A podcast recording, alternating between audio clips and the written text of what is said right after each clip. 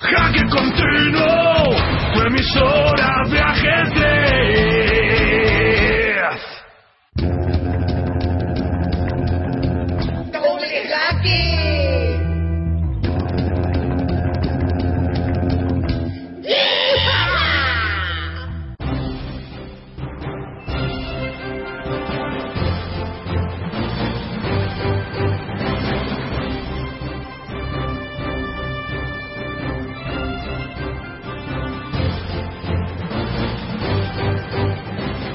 Noches, esto es Doble Jaque, un programa de ajedrez que se hace desde las entrañas para desentrañar, o no, las ondas insondables del ajedrez. Hoy, miércoles 12 de septiembre de 2012, a mi derecha, aquel que hace ya más de 40 años que Kaisa le dio a probar su manzana. Se entregó a ella y se ve que, no contenta del todo con él, le concedió los títulos de maestro internacional y entrenador nacional en vez de convertirlo en gran maestro noruego, como él anhelaba. Otra vez será, le dijo, con una adorable sonrisa. También es campeón de la sensual comunidad valenciana, cosa que le alegra porque hace porque le hace recordar tiempos más livianos, aunque menos sabios. Qué bonito, ya. Aunque ya hace dos años que, que, que dejé de serlo. Injusticias, ¿no? Ya sabes, la gente, ¿no? La gente que, que te quiere ganar y de hecho te ganan. ¿no? Aún, no- aún no acabo de presentarlo. Ah, perdón.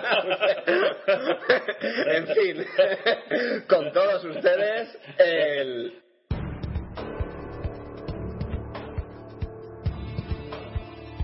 Agente internacional Carlos García Fernández. Con licencia para ganar.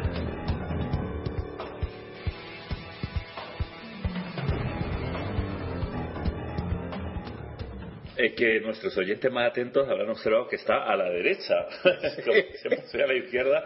A, a la izquierda de quién? O derecha en este caso. De Yago Gallac, editor de la revista Jaque. Entre otras muchas cosas.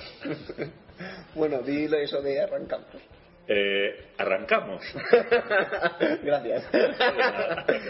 La terrible sensación de estar jugando contra una máquina que no comete ninguna un- ningún error destrozó mi resistencia. Bueno, eh, ahora preguntamos a nuestros oyentes, ¿quién dijo esto? Y abrimos una nueva Una sección. nueva sección.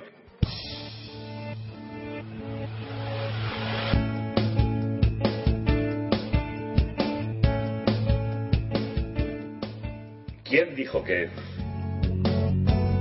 ¿Quién dijo? ¿Quién dijo que? ¿Quién dijo? ¿Quién dijo que? ¿Quién quién dijo que?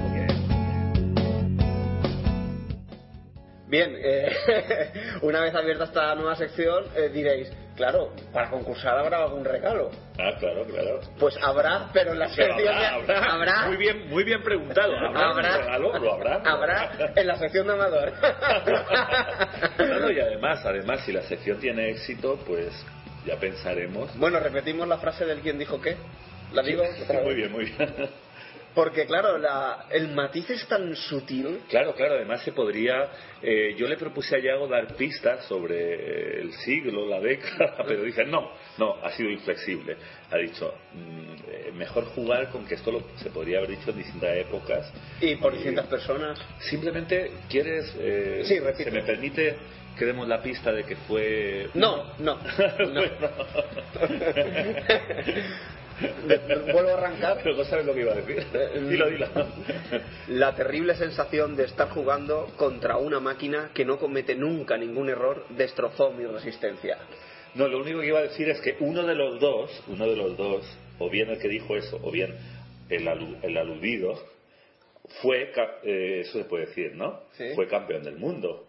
Uno de los dos, ya no vamos a dar más pistas. O el que Pero lo bueno, pudo, ser, pudo ser un eh, el campeón del mundo un ordenador o una persona o... Claro, claro, nosotros, yo ya no digo más. alguien dice algo sobre alguien o algo, y uno de Y los esa es la dos- sección. ¿Quién dijo? ¿Quién dijo qué? bueno, y con, y con esta gracia que Dios nos ha dado, o más, arrancamos, porque la verdad es que eh, hemos estado antes un buen rato buscando frases olímpicas de ajedrez. Sí, pero no, no es tan fácil. No es ¿eh? tan fácil, no es tan fácil. hemos decidido, así es como nacen las secciones nacientes. Sí.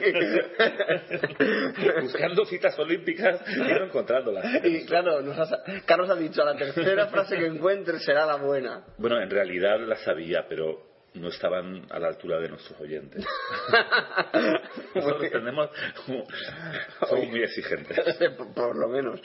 A ver, voy a dar la primera noticia del día y es que, eh, bueno, una noticia de hace muy poquito. La final de Gran Maestros de, de Bilbao contará con la presencia del vigente campeón del mundo, Viswanathan Anand, Magnus Carlsen, número uno de la clasificación mundial, el campeón olímpico Levon Aronian, Sergei Karyakin, el hijo pródigo de las Rusias, Ah, el que es ruso, pero no de pequeñito, ¿no? y Fabiano Caruana, el hijo pródigo de las Italias, que también es italiano, pero no de pequeñito. Cinco de los mejores jugadores del mundo son estos. Y a ellos unirá el imprevisible y siempre creativo Francisco Vallejo Pons, nuestro español Paco Vallejo. Y se jugará en, en el Brasil, en Sao Paulo, que acogerá la primera vuelta del torneo entre el 24 y 29 de septiembre. Y la segunda y definitiva vuelta se disputará en Bilbao entre los días 8 y 13 de octubre, que nos caen las fiestas del 9 aquí en Valencia y la fiesta de la- del Pilar el día 12, con lo cual la gente de aquellas zonas que quiera... Claro, un puentazo ahí para, para poder ir. Además, generalmente suelen hacer un open abierto, ¿no? Sí. bueno, eh, para redondear esta noticia tenemos, eh, bueno, dijo Andoni Madariaga, un cartel insuperable, en palabras de Andoni Madariaga, el responsable del torneo de Bilbao, y vamos a escuchar dos cortes de, de audio que, que os ponemos ahora, de tanto de Andoni Madariaga como del representante en, en el Brasil. ¿Se siente satisfecho con el acuerdo? Pues sí, la verdad es que tenemos una eh, enorme satisfacción por el acuerdo alcanzado y sabi- sabiendo que, la final de la edición del 2012 del Grand Slam estaba siendo disputada también por otras ciudades muy importantes de, a nivel mundial, pero ninguna como con la intensidad que la prefectura de Sao Paulo ha demostrado. Por ello, porque sabemos y somos conocedores de su máximo interés, eh, creo que además correspondiendo al protocolo de intenciones que nuestra ciudad tiene firmado también con, con Sao Paulo, estamos seguros que va a haber una quinta edición maravillosa con no solamente éxito deportivo debido a los mejores jugadores que van a participar, sino también con un éxito a nivel de colaboración de estas dos magníficas ciudades. Eh, otra vez vamos a compartir eh, sede eh, con Sao Paulo, con la municipalidad de Sao Paulo, el corazón económico y también deportivo de Brasil. Y jugaremos, como decíamos, con un cartel insuperable, ¿no? Cinco de los ocho mejores ajedrecistas del momento y el mejor español, Paco Vallejo, eh, se enfrentarán en un sistema de, de liga ida y vuelta eh, del 24 al 29 de septiembre en el Parque de Ibirapuera en Sao Paulo y del 8 al 13 de octubre en, nuestra, en nuestro bocho, en la Alhóndiga.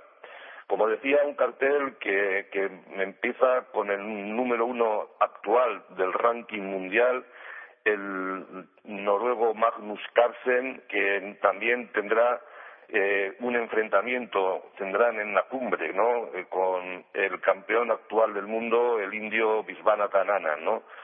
Y les va a acompañar, como decía, mm, también los mejores, ¿no? Siguiendo con el actual eh, medallista de oro en la última Olimpiada de ajedrez que ha acabado hace breves días, el armenio Levon Aronian, y esto, como decía al principio, va a hacer eh, que en nuestro torneo se convierta un año más en eh, el centro o el epicentro del ajedrez y de la élite mundial. Bom dia. Eh, Este ano a organização em São Paulo eh, vai estar mais dedicada a ter um objetivo mais social, eh, mais dedicada à integração dos jovens na xadrez. es eh, el más importante este año es como consecuencia de un programa que se empezó hace tres cuatro años pa- por la- el ayuntamiento de São Paulo y incluso con ah, el, el Grand Slam hecho con Bilbao el año pasado podemos ad- adelantar este torneo que involucra 50 mil eh, eh, estudiantes jóvenes de la red municipal. Entonces, es el lado social, el lado educacional, eh, muy importante para la ciudad, gracias a esta iniciativa conjunta con Bilbao. Si eres organizador de torneos y quieres darles difusión, promocionalos en tu radio 24 horas de ajedrez Jaque Continuo. Anuncia cada uno de tus eventos desde hoy y hasta que termine por tan solo 10 euros. Promoción especial válida hasta diciembre de 2012. Consulta el resto de tarifas en www.jaque.tv.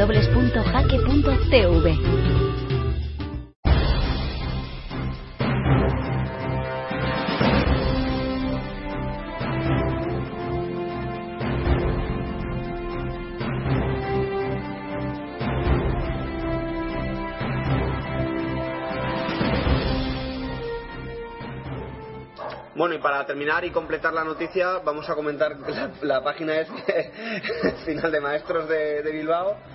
Y, y nada, ahí hacer, podéis acceder, mirar- miráis el, el programa, si queréis os acercáis a jugar los abiertos o, la- o los torneos de rápidas, que creo que este año, como otros años atrás, ha, ha habido y habrá. Eh, bueno, Carlos, Creo que de masticar la galleta. No, bueno, eh, eh, cuando vemos muchos ceros a la derecha, nos convertimos en un cero a la izquierda. A ver qué piensen. Bueno, podemos ser observadores imparciales. Aunque, como dice la física cuántica, o si no lo dicen, me lo invento, ¿no? El observador modifica lo observado, ¿no? Alguien lo dijo, no sé quién. De repente fue el que me trae la botella de butano, ¿no? Bien, pues vamos a empezar con, con la Olimpiada que acaba de terminar. Es- este debería ser, debería ser un programa olímpico en el que Carlos García desgrane la realidad de, de estas Olimpiadas, qué es lo que ha pasado y qué es lo que En no. realidad yo que soy una persona totalmente subjetiva y, y- y mal organizada, ¿no? Eh, bueno, Sí, y otras virtudes. y otras que no voy a enumerar para que nadie me intente practicar la, la eutanasia. Pero bueno, tengo por aquí, eh, había muchas cosas de las que hablar. Yo me he limitado a, A compilar, a compilar. Soy un gran compilador. Entonces, bueno, recordar a nuestros oyentes que en el programa anterior comentábamos un poco cómo iba la Olimpiada, los mejores tableros, tal y cual. Entonces, eh, yo, como siempre, ¿no? por otro lado, mi- mi- mis apreciaciones son totalmente subjetivas. Yo siempre me, me identifico ¿no? de la manera más antibudista posible. Y el budismo es una, una, una orientación espiritual o como la quieren llamar, filosófica, que a mí me atrae mucho, pero observo con, primero con desesperación, ahora ya con, con cierta tolerancia, ¿no? Observo cómo mis actitudes son todo lo contrario a esa, a esa filosofía que tanto admiro, ¿no? Porque yo- inversas, ¿no? yo soy un budista invertido. Pero bueno, por lo menos en algunas cosas, porque yo siempre voy buscando, cuando hay un torneo siempre busco con quién identificarme, ¿no? Es algo eh, que muestra mi, mi aferración, mi, mi aferramiento, como se dice, mi aferrancia a lo material, a lo, a, lo, a lo perecedero, ¿no? A lo ilusorio. Entonces, pues aquí he tenido problemas, porque claro, nada menos que una Olimpiada Tiene-. Entonces yo tenía varios. Menos mal que no jugó Borosievich, ¿no? Pero tenía, bueno, por un lado, por un lado me identificaba con Grischu, que era uno de los postulantes a, a la medalla de, de, de oro, ¿no? En el segundo tablero. tablero, ¿no? ¿Por qué segundo tablero, Yago? Porque delante estaba el hombre Que derrotó.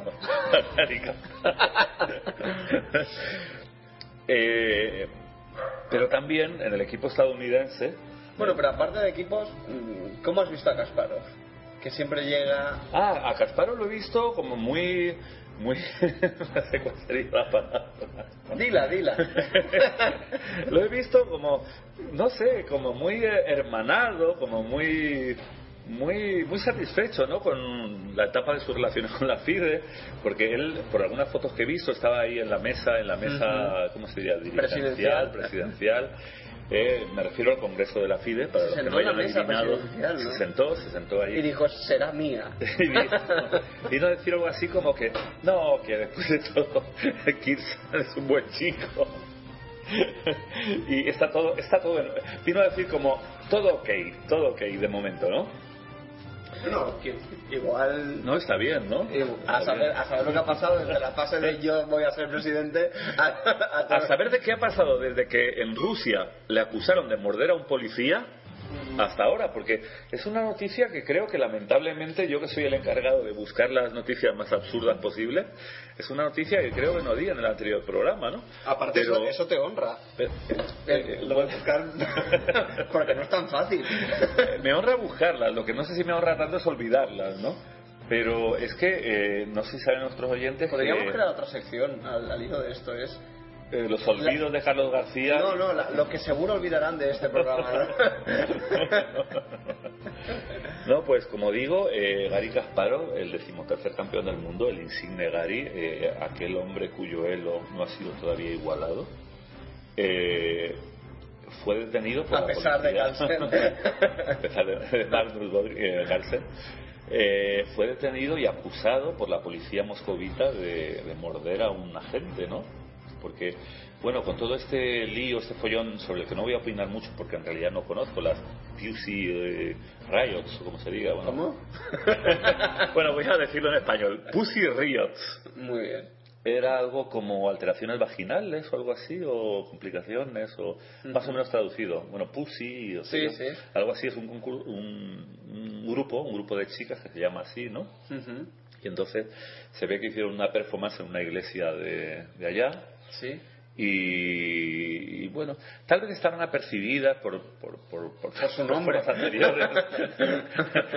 tal vez también por su nombre. Y, y entonces, eh, bueno, la- las juzgaron y, bueno, en una condena que yo, desde mi ignorancia de, de todos los datos, pues me parece, me parece terroríficamente dura, pues las han encarcelado, ¿no? Las han encarcelado. No a todas, ha, ha habido algunas que se han escapado y han, han prometido continuar con, con el grupo bueno, con la línea editorial del grupo. Entonces, eh, él estaba, por lo visto, eh, eh, en los aledaños de, los juzgados donde, donde ocurría todo esto, ¿no? Eh, pasaba de casualidad pasaba- iba, a regalarle unas flores a... no, estaba concediendo una entrevista y entonces eh, la policía, pues se ve que lo detuvo. Él, él, claro, él aguerrido como es, ¿no? y aguerridérrimo agarridérrimo, él, él se opuso, se resistió, ¿no? Él mismo reconoce que llevado de, claro, de... Es que a veces la gente dice, no, pones, eh, ¿cómo se dice? Eh, resistencia a la policía, pero es que a veces no es tan fácil relajarse. Sí, sí, sí. Porque a veces, no sé si alguna un vez te, han- dado un, algún masaje o algún fisioterapeuta que te está haciendo trizas el, el, el músculo. Yo me acuerdo el año pasado cuando, cuando me había, recordarán los oyentes que me había, sí, vine, te vine al programa de varios dedos, ¿no? Sí, sí, con además en, en- en las dos manos. Y yo me acuerdo el fisioterapeuta cuando me decía, relaja la mano, hombre. Y decía, no, sí, está relajada, pero decía, no, estás oponiendo resistencia. Yo me acuerdo, eso me hizo admirarte aún más, ¿no? Cuando te veía en la cabina, ¿cómo se dice? En la mesa de mezclas. de, de Swing Radio, con- en plan momia, manejando los controles. Yo no sé ni, yo le daba con la, con la cayola. Pero bueno, eh, No, pero eh, es que lo, que digo, que, que quizá el hombre intentó poner, eh, no poner resistencia, pero no se podía relajar. Es que además el problema no es que te aticen, porque si te aticen, pues mira, mala suerte. mala suerte, pues te pones ahí Lilimento o lo que sea. El ¿no? Te recomiendo el, el, el Traumel, ¿no? Es una, es una pomada eh, homeopática, ¿no? Eh, aprovecho, ¿no? Es que siempre intentamos ser aquí... eh, Didácticos. didácticos, ¿no? Y aportar todo tipo de, de soluciones a los problemas de nuestros oyentes, ¿no? Aquellos que, que tienen o no. Pero claro, eh, es que lo que debe ser más angustioso no es ya que te apaleen, ¿no? Sino... No hay nada, hay, hay algo más angustioso No, que eso. no, bueno, que, que te agarren y te quieran eh, subir en un furgón policial, claro. Claro, eso Eh, eso es también- una promesa de futuro nada, Nada halagüeña, estimulante, ¿no? Sí. Entonces, él se ve, como él reconoce, además, reconoció públicamente que él, eh, llevado de, bueno, de la tensión del momento, pues se expresó con cierta vulgaridad, ¿no? Eh, no conozco más detalles, pero él, reconoce que, que no fue lo más elegante verbalmente que, que podía haber sido, ¿no? Pero claro, ¿qué pasa? Para, para intentar incriminarlo le acusaron de morder a uno de los policías que le... Y, y de hecho hubo bastante... Eh, Chesbase publicó eh, varias, varios reportajes ¿no? en los que algunos fotógrafos extranjeros, extranjeros me refiero, fuera de, la- de Rusia, ¿no? Eh, habían tomado fotos, ¿no? entonces se veía que... que eh, ¿Le faltaba un dedo al policía? no, tenía una herida en una mano, pero por lo visto, por tomas fotográficas, esa herida se había producido antes de, de Ah. capturar. A la Guerrero, a la Guerrero, a la Guerrero Gary, ¿no? Entonces, bueno, parece que ese tema se resolvió, porque por lo menos en, en Turquía estaba, salvo que fuera un clon, ¿no? Mm. ¿Eh? Opción que no hay que descartar. Pero es muy difícil clonar a un tío de 2.800, ¿eh? Eso está muy bien. bueno, Métele todo el libro de apertura.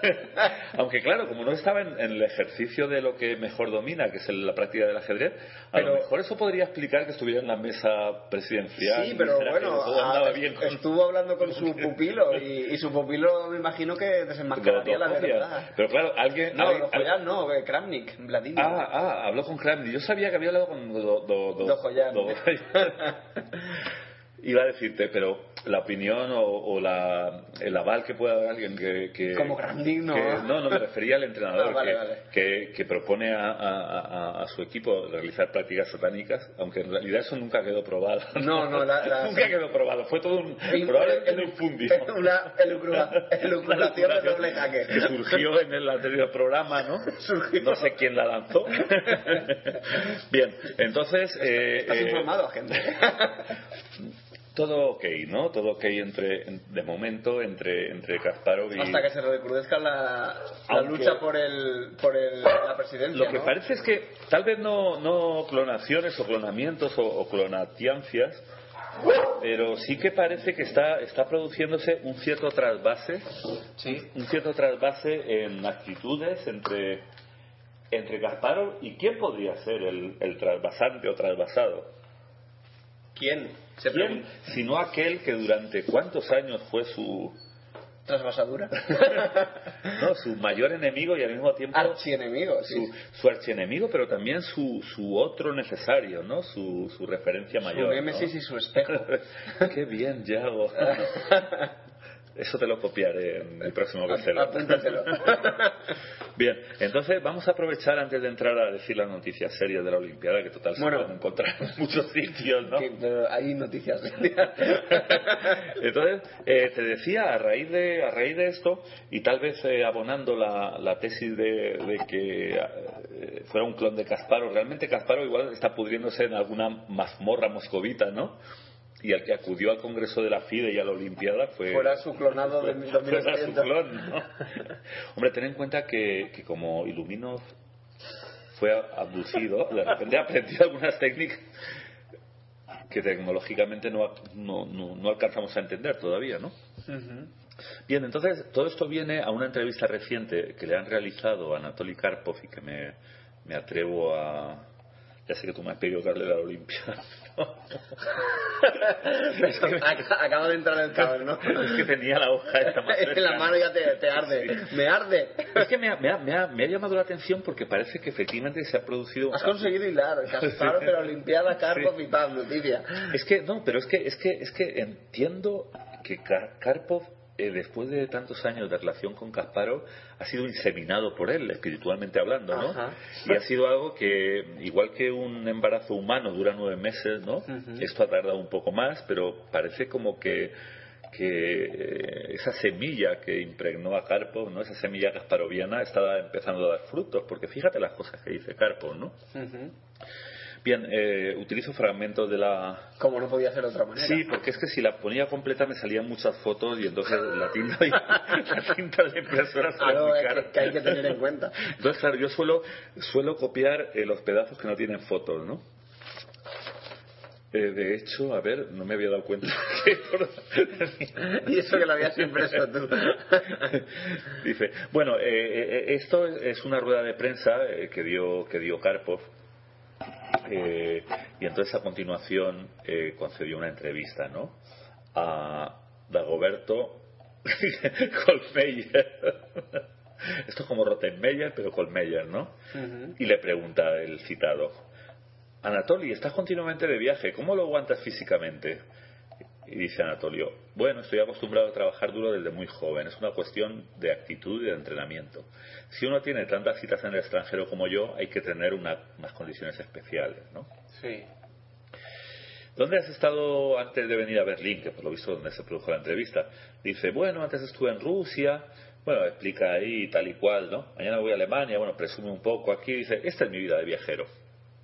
Y entonces le pregunta por la Olimpiada de Moscú que todavía estaba en curso, ¿no? Eh, está terminando la Olimpiada. Por lo visto se desprende del contexto que quedaba una ronda, ¿no? Eh, o dos, ¿no? Ya estaba en la fase final. Dice, ganaron los rusos finalmente. No olvidemos que los rusos estaban liderando la Olimpiada durante bastantes rondas, ¿no? De hecho, Ujú. cuando el pasado programa hablamos de ello, pues estaban en esa situación, ¿no? Más o menos, ¿no? La verdad es que no me acuerdo, pero me Sí, suena sí, algo. iban- iban primero. Iban líderes, ¿no? ¿Qué sería de mí sin la memoria de Yago? Eh, Y a mí sin tocados. Dice, no tengo ni idea, ¿no?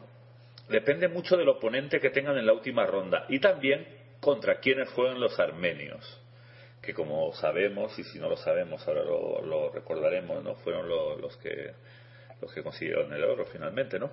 Dice, como me he pasado los días en el avión, no conozco los resultados más recientes. Ya no juego en el equipo nacional desde hace mucho, se acabaron esos tiempos.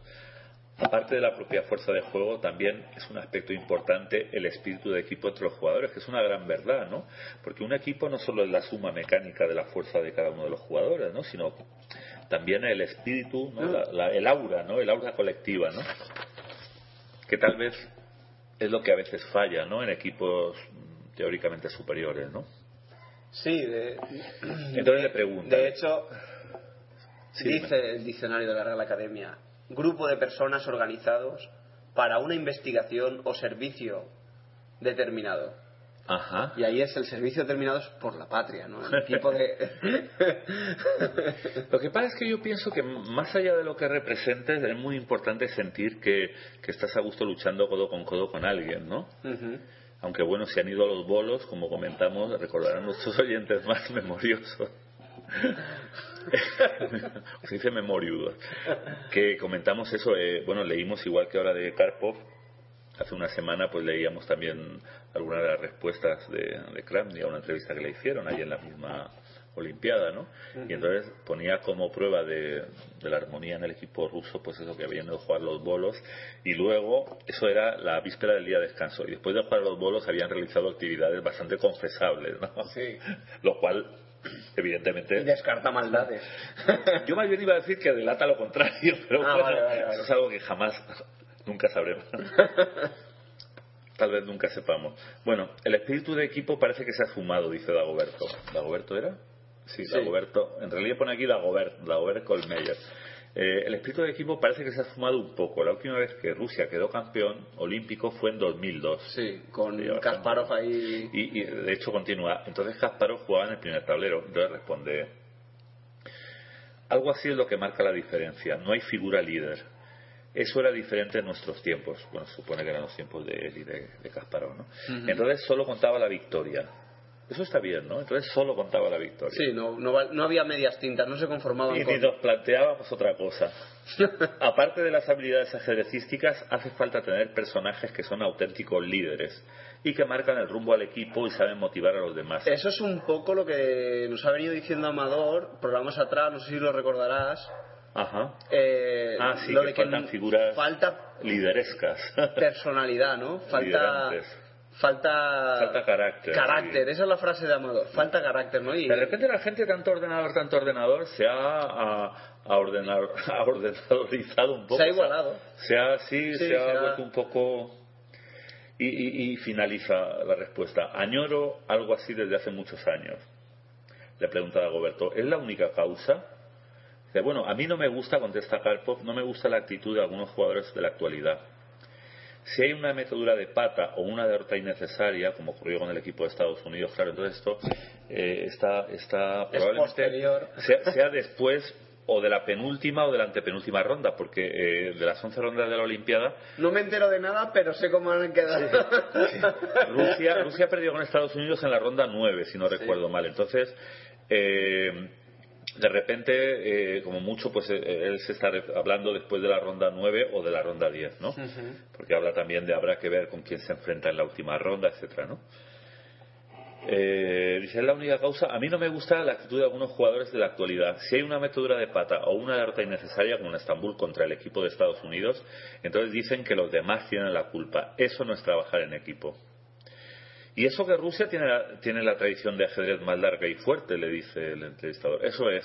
El ajedrez siempre se ha valorado especialmente en nuestro país. Forma parte de nuestra cultura desde siempre. Los grandes poetas como Pushkin y Lermontov jugaban al ajedrez. Y también Tolstoy y Turgenev. Pushkin acudía al club de ajedrez de San Petersburgo. Lenin y Gorky eran aficionados al ajedrez. La Unión Soviética el ajedrez fue uno de los deportes más populares y recibía todo tipo de apoyo. La selección, esto es muy interesante, Yago. Dice, la selección de talentos y su fomento ya no es lo que era antes. O sea, está como denunciando que ya no ya ni se seleccionan ni se fomentan los talentos como antes, ¿no? Y eso que, que la Unión Soviética era la banderadísima, ¿no? Del ajedrez. Y sigue estando, ¿no? Si el, coge- escoges a los primeros tableros de Rusia, Sí, lo que pasa, pero de repente igual ya no hay esa captación, ¿no? O ese trabajo. De repente ahora no los amenazan con llevarlos a Siberia si juegan mal, no sé. No sé exactamente a qué se refiere. Me gustaría ampliar un poco. Lo llamamos otro Tú, día. exacto. Sí. Lo entrevistamos. Él Le, le man- bueno, le decimos que Si no lo pillamos a ser es, no le vamos a cobrar por entrevistar. por, lo- por- por supuesto. Eh, bueno, aquí hay algunos comentarios, no sé si saltaron. Nos dice: si Lenin hubiera jugado mejor al ajedrez, habría salido de otra manera la revolución. Dice: probablemente habría sido mejor si el oponente de Lenin, Georgi eh, Plechanov, un, social, un socialdemócrata ruso, hubiera jugado mejor al ajedrez. Carpo se ríe, ja, ja, ja, ja. Pero bueno, volviendo a la Olimpiada, dice: el presidente de la Federación Turca le pregunta al entrevistador, Ali Nihat Yafiki, Yafifi, bueno, discúlpeme mi turco, uno no puede dominar tantos idiomas, ¿no?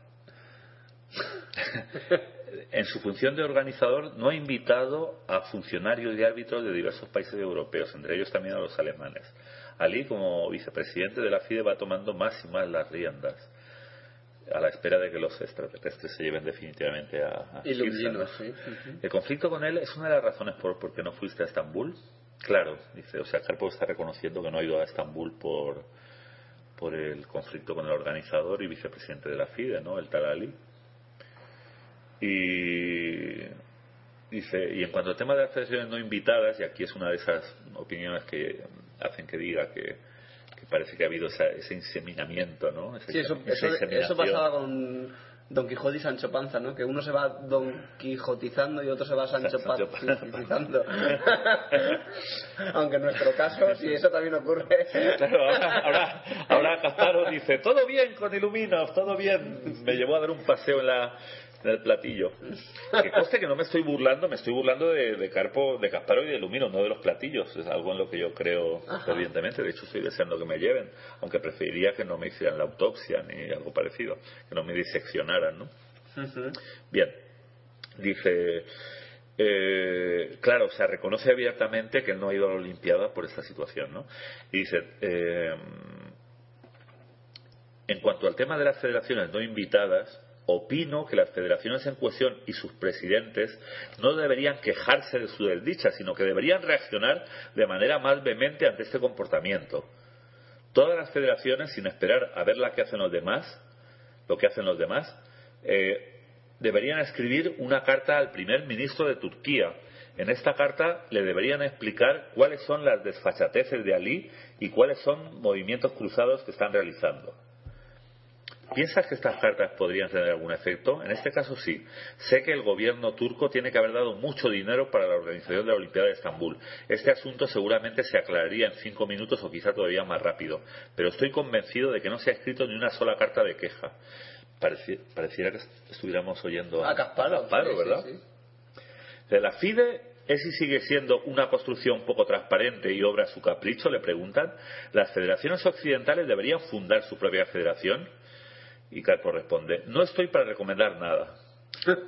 Solo puedo sugerir, de nuevo eh, la semilla de Casparo, solo puedo sugerir las jugadas apropiadas y los pasos que hay que tomar para enfrentarse con la banda de la FIDE. Pero si no se tienen en cuenta, dicen cogiéndose de hombros, ¿no? Bueno, pues igual su próxima, igual su próximo objetivo es Putin. Bueno, esto creo que lo viene a medio aclarar a continuación cuando dice, bueno, ¿qué habría que cambiar? Dice, el principio, en principio el gran problema de la ajedrez internacional consiste en que las federaciones europeas se han olvidado de cómo hay que sostenerse en situaciones difíciles. Se han acostumbrado demasiado a su vida agradable. Es por eso que hoy en día les cuesta defenderse contra la política de la Federación Internacional. ¿Y, y no se le ha ocurrido preguntarle a, a Kirsan, si tuvieras que hacerte millonario arruinando a miles de personas, ¿por dónde empezarías? Eso de dónde lo has sacado. Conteste. Ya se me olvidó, contestaría tal vez. Bueno, eh... No, pero no es el caso de... ¿De quién? ¿eh? Ah, no, no, por supuesto. Por supuesto, nosotros jamás afirmaríamos tal cosa. Ni desmentiría. Ni desmentiríamos tampoco. Bueno, aunque en ambos casos, si nos transfieren la suficiente cantidad en dólares, ¿no? Porque el euro está un poco... El dólar tampoco está muy seguro, ¿no? Bueno, que nos lo transfieran en oro, en oro, que nos envíen un saco de oro y nosotros ponemos lo que nos... al dictado, ¿no? Sí. Eh, nosotros somos de principios inquebrantables. Hasta que te cambiamos. Bien. Eh, ya, y ahora es donde digo que tal vez aquí desliza algo relacionado con la política, la política extrajedrecística, porque dice, tal y como se ha podido leer, Kasparov en 2014 también quisiera presentarse como oponente a Il- Ilum- Ilumino. Sí. Es que mi dominio del ruso eh, está muy lejos del tuyo. En las próximas elecciones a la FIDE, de la FIDE. ¿Lo, lo dice en serio? En caso afirmativo, ¿qué opciones tiene? Entonces Carpos se sonríe y dice, no lo sé, pregúntenselo a, a Gary directamente. Desde el punto de vista político, pocas veces opináis lo mismo, ¿no? Dice resentido el entrevistado. ¿no? Dagoberto. Dagoberto. Dice, eso es verdad. Y por eso separamos el ajedrez y la política. Hace dos años, antes de que comenzara la campaña electoral para las elecciones de la FIDE, junto con Kasparov, ¿no? que, ya sabes, que le estuvo se apoyando, aliaron sí. y tal, dice, nos pusimos de acuerdo en que no íbamos a, a hablar Es que de la política de de- Rusia. Después de tantos años habrán, se echarán incluso de menos. No, claro, claro. Es que probablemente una de las épocas más apasionantes de la vida de ambos fue esos, esos muchos años, ¿no? De, Sí, de odio, casi visceral, ¿no? De... Además, hay, hay una anécdota que nunca se me olvidará y no, no recuerdo a qué campeonato se refería, ¿no? Nunca se me olvidará, pero, pero no me acuerdo. No, la anécdota no, se me olvidará. Los detalles ya se me han olvidado. No, pero esto lo cuenta lo cuenta en uno de sus libros, cuyo título por supuesto no recuerdo, pero lo, lo- lo cuenta Gary Kasparov, no sé si en Desafío, no, Desafío Totales es uno de ellos. Si no hay uno, o Desafío no sé qué, es como la película de O Schwarzenegger. Jurassic Park, ¿no? No, no, pero hay un libro de Kasparov. La prueba del tiempo. No, no, es un libro de esos. Eh, iba a decir de letras, ¿no? Eh, la prueba de tiempo es de ciencias, es de partidas comentadas y tal. Pero eh, Kasparov tiene un par de libros. Ay, qué pena, no recuerdo. Hay uno muy conocido que era una especie de biografía, Hijo del Cambio. El hijo del cambio. El Hijo del Cambio. Pero aparte de ese hay uno menos conocido que se llama algo así como Desafío Total o Desafío, Desafío Parcial Total. o algo. Sí, eso, es, eso creo que es una película de Schwarzenegger, ¿no? Pero no hay... ¿Cómo la vida imita al ajedrez? No, no, no, no, es anterior, mucho anterior, mucho anterior a eso. Son unos libros de, de- bueno, pero hoy en día como tenemos internet y hemos readmitido a la asistenta, ¿no? Eso sí, pues rogándole que nos haga un descuento, ¿no? Hay- un libro, es algo de desafío, vamos a ver Sí. si la asistenta lo encuentra. El hombre que porque- desafió a los números, no. No, no, igual si pones desafío, ah, desafío sin límites, ¿no? Wow. Sin límites. No, la verdad es que Kasparov elige buenos tiempos, la prueba del tiempo, como la vida imita al ajedrez, o viceversa, que no recuerdo. Desafío sin límites. Desafío sin límites. Entonces, este está en la línea de hijo del cambio, ¿no? Lo que pasa es que no recuerdo si fue en uno o en otro que dijo que en las negociaciones, eh, tú sabes que Campomanes era, era por aquella época presidente de la FIDE, ¿no?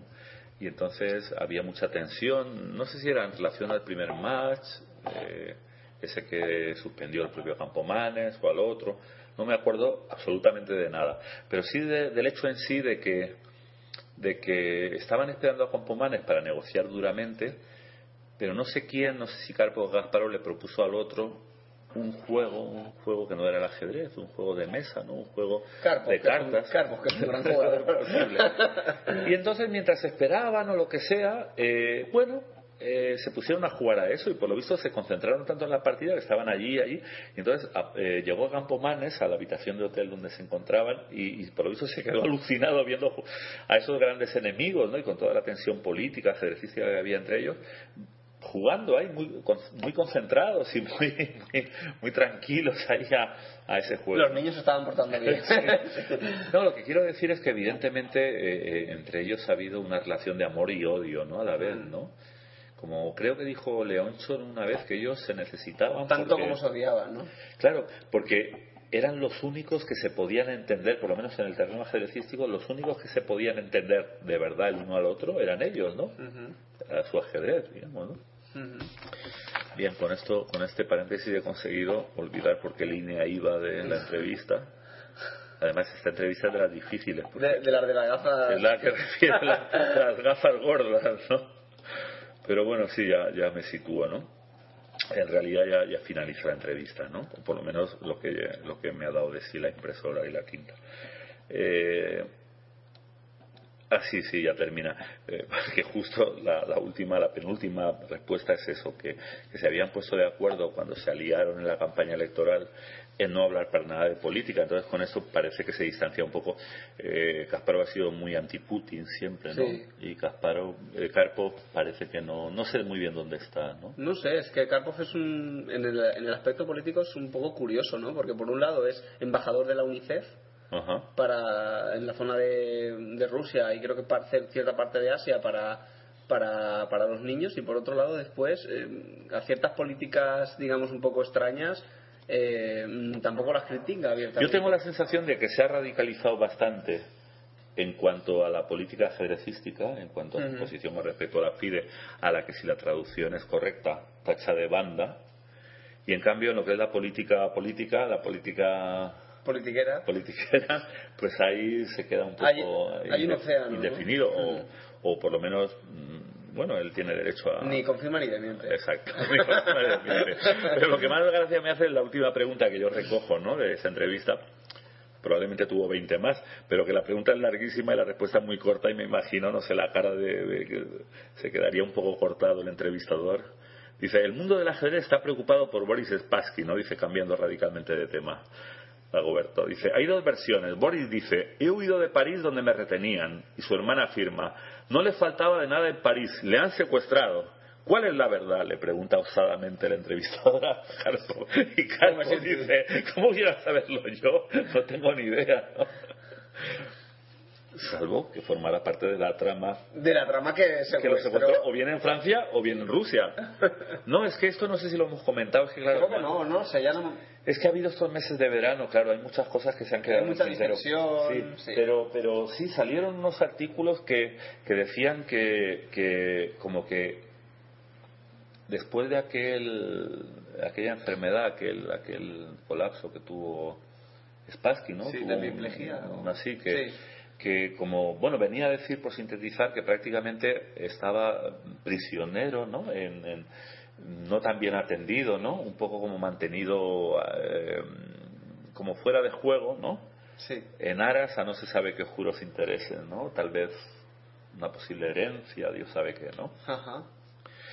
Y entonces eh, la versión la versión que se asocia al propio Spassky es que unos amigos rusos lo sacaron de ahí, lo sacaron de esa situación y se lo llevaron de Francia a, a Moscú, ¿no? Para salvarlo. Para salvarlo. Sí. ¿no? Y en cambio luego sale su hermana diciendo que es al revés, que él estaba perfectamente ahí y que lo que han hecho ha sido eh, llevárselo, eh, sacarlo de ahí y llevárselo también. Como las redes de, de doble jaque son extensas e infinitas, ya, ya lo sabremos. Los servicios de inteligencia están en ello. Bueno, me, me preguntabas por la limpieza. Sí, pero será después de este breve descanso. Si eres maestro de ajedrez y quieres dar clases, anúnciate en tu radio 24 horas de ajedrez Jaque Continuo. Promociona tus clases todos los días por tan solo 5 euros al mes. Y ahora puedes probar dos meses por el precio de uno. Promoción especial válida hasta diciembre de 2012. Consulta el resto de tarifas en www.jaque.tv. Da un salto en tu ajedrez con el experimentado entrenador y gran maestro Alexis Cabrera, profesor de más de 10 campeones de España y con más de 14 años de experiencia. Gracias a las nuevas tecnologías, aprenderás desde casa con sus clases virtuales. Primera clase a mitad de precio. Promoción válida hasta el 30 de septiembre de 2012. Para empezar tu plan de entrenamiento, ponte en contacto con Alexis Cabrera en acabrera9.hotmail.com o en el 637 46 18 21. Bien, Carlos, y como ya tenemos a Amador al otro lado de la línea, vamos a, entrar directamente. no te hombre. Vamos a entrar directamente con Amador y luego seguimos dando las noticias de la Olimpiada. ¿Te parece? Muy bien, muy bien.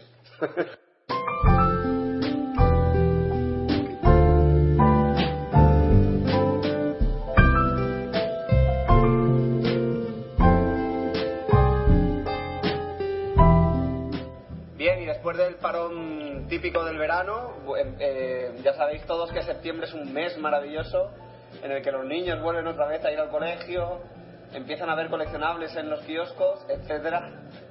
Y con nosotros tenemos de nuevo al oráculo de silicio, a Amador Cuesta. ¿Qué tal, Amador? ¿Cómo ha ido? Hola, bu- buenas tardes, muy bien, ¿y vosotros?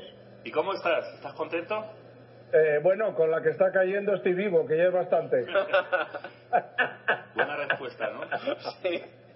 Pero bueno, vienen, lo bueno que hay es que hay expectativas, vamos a tener el último trimestre o cuatrimestre de este año en ajedrez electrónico y sobre todo ajedrez portable, expectativas máximas. Muy bien, muy bien, interesante. Eh, del verano ya empieza a refrescar y ya vi noticias frescas de, de novedades, etcétera. Sí, noticias, bueno, de entrada eh, de las maquinitas, más que de programas, que está el tema un poquito parado, es de las famosas, de las máquinas, del hardware, de lo que son ordenadores, de tabletas y smartphone, pues hay novedades, novedades unas cuantas. Y acaba de terminar la, la IFA, la feria de informática más importante de Europa, en Berlín, como no. Las ferias más importantes de todo del- en el mundo son, en- están en Alemania, de todo tipo de temas, para Sí. que lo sepáis. O sea que Merkel manda en todas partes, ¿no? Eh, no, los alemanes, no es Merkel, son los alemanes que trabajan como fieras. Como alemanes. Los quedaron destrozados después de la Segunda Guerra Mundial, pero esos trabajando eh, son unos fieras. Entonces, acaba, acaba de terminar la IFA y bueno, las tendencias importante para la gente. Lo primero, de cara a comprarse alguna cosita, y vuelvo a lo que me estaba aquí preguntando Carlos, el amigo Carlos, eh, la tableta referencia en este momento, lo que pasa que tiene 7 pulgadas, eh, la Nexus 7. Yo la voy a recibir en unos días. Es la tableta Android de referencia, muy posiblemente la primera tableta que le, que le vaya a plantar cara al iPad. ¿eh? El gran problema de las tabletas es que el iPad salió la inventaron Apple, la inventó sin ningún iPad, es una maravilla, que duda cabe. No es santo de mi devoción, pero tengo que reconocer que es una maravilla. Entonces, eh, la, la- la competencia no reaccionó hasta casi dos años después. Y claro, dos años en este mercado es mucho. Y no han empezado a reaccionar hasta prácticamente este verano, ¿eh? en el que Samsung ya ha empezado a sacar tabletas de 10 pulgadas. Este año, tanto Asus, que fue la que primero se adelantó a primeros de año con la Prime, como ya os dije, la familia Transformer, y en este momento Samsung con la Tab y sobre todo con la Note 10.1 en 10 pulgadas. Pero Google ha sacado su propia tableta que en realidad es de Asus. Yo la vi presentada en enero y ya me pareció una maravilla. Aconsejo a todo el mundo, en este momento, si se quieren comprar una tableta Android, la Nexus 7. Cuidado, un, un tema importante. Viene con dos precios y con dos discos duros. 199 euros y 250. Aconsejo a todo el mundo 250. ¿Por qué? La de 250 euros. ¿Por qué? Porque es la de 16 gigas y Nexus 7 solo tiene un problema, solo tiene un pero, que no tiene tarjeta de ampliación de memoria. Y por eso hay que comprar la de 16 gigas. Conviene gastarse 50 euros más y tienes 16 gigas más, porque si no 8 gigas más, porque con 8 es insuficiente. O sea, que Eh, como... Amador, me estuvo comentando el otro día un oyente, una, una oyente ciega, eh, que no- me dijo que el ajedrez para, para ciegos, a través de tabletas y demás, eh, que realmente el que más adaptabilidad tenía eran los, los iPad de, de Mac y las tabletas de Mac. Todo, todo el, entorno de Mac es, es, digamos, lo que más eh, adaptación tiene para los ajedrecistas ciegos. Ya, eh, lo que quiero que me explique esta chica y que si no ya sabe que me puede escribir a amadorcuesta.jaque.tv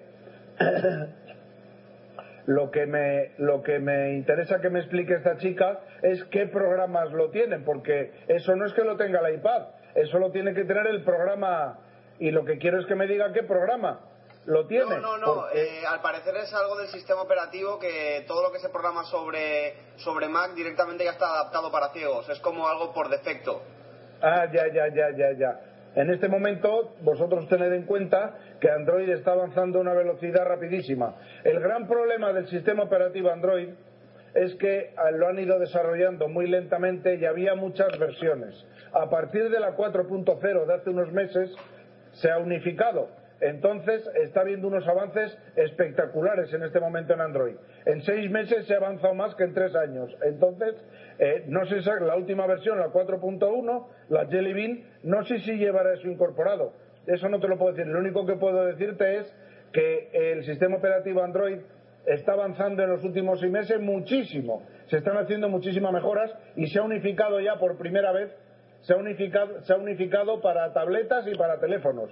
Entonces puede que, eh, si no ha llegado ya, en breve pueda llegar también, que venga por defecto. Pero ese es un tema que hoy por hoy desconozco, ¿eh?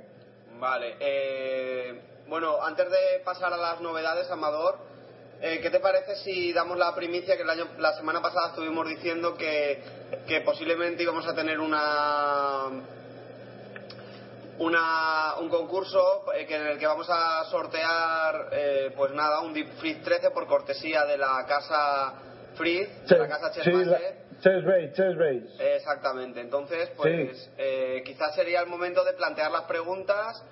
Eh, Sí. Hasta dentro de 15 días tiene la gente de tiempo para contestar y entre las personas que acierten, pues eh, sortearemos ese Deep Freeze 13 de, de Chess Base, de eh, original y gratuito, claro.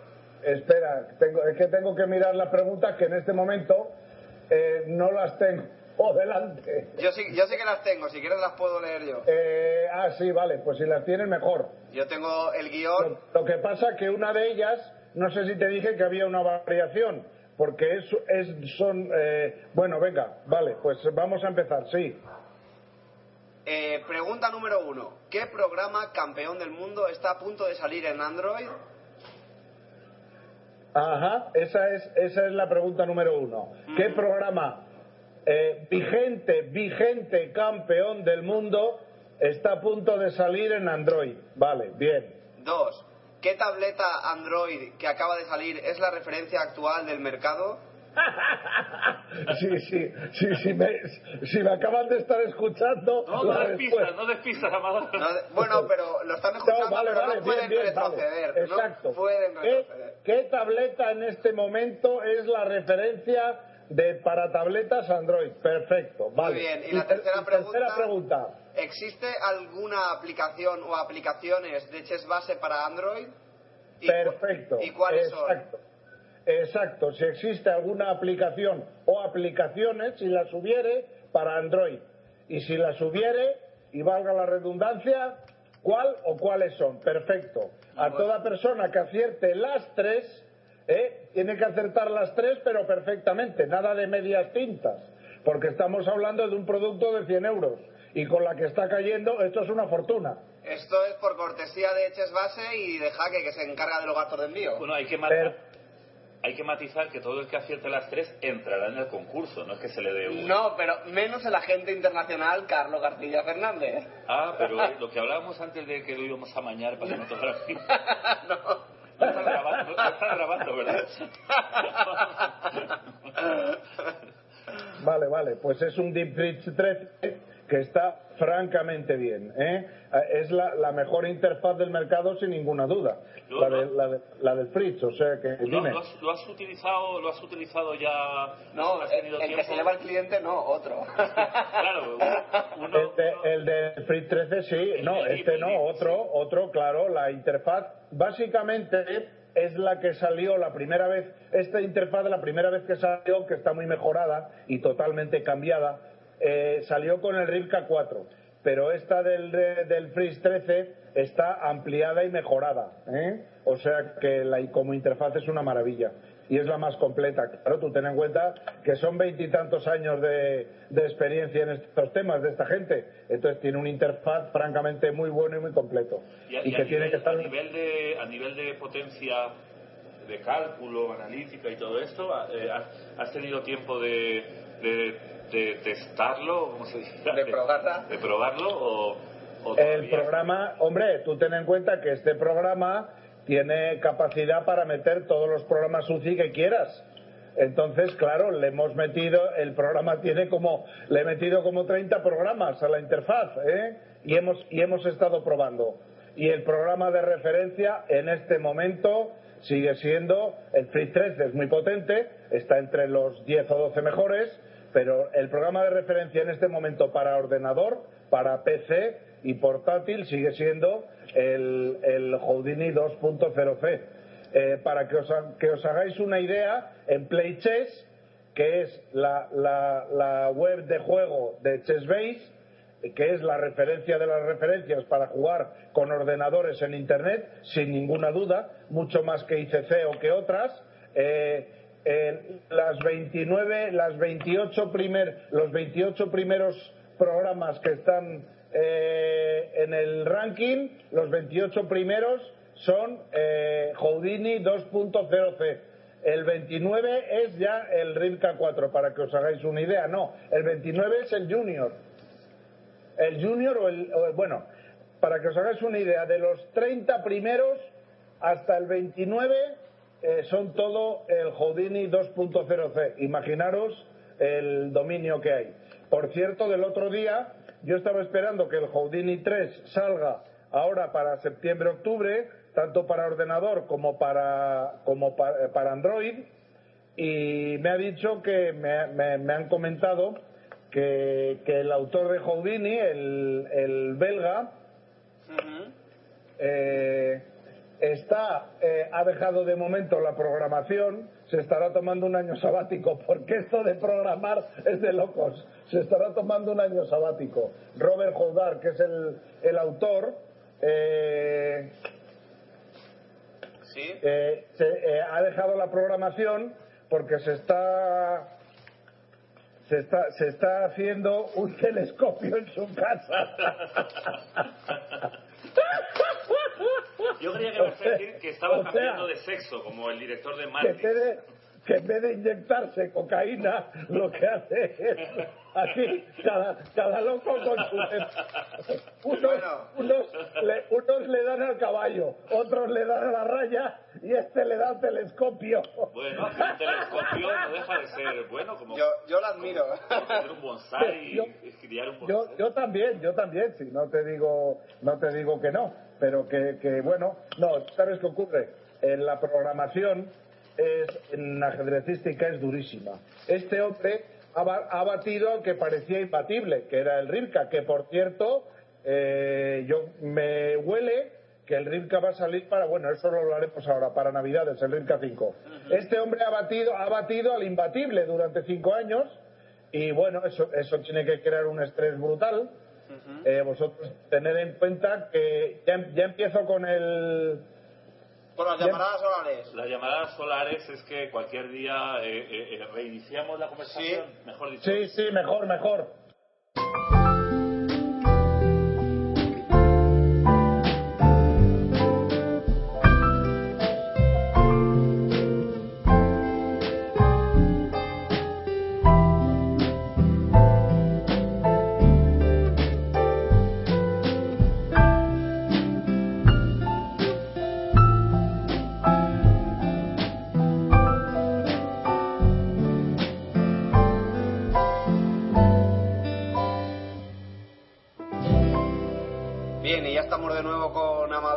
Hemos conseguido esquivar.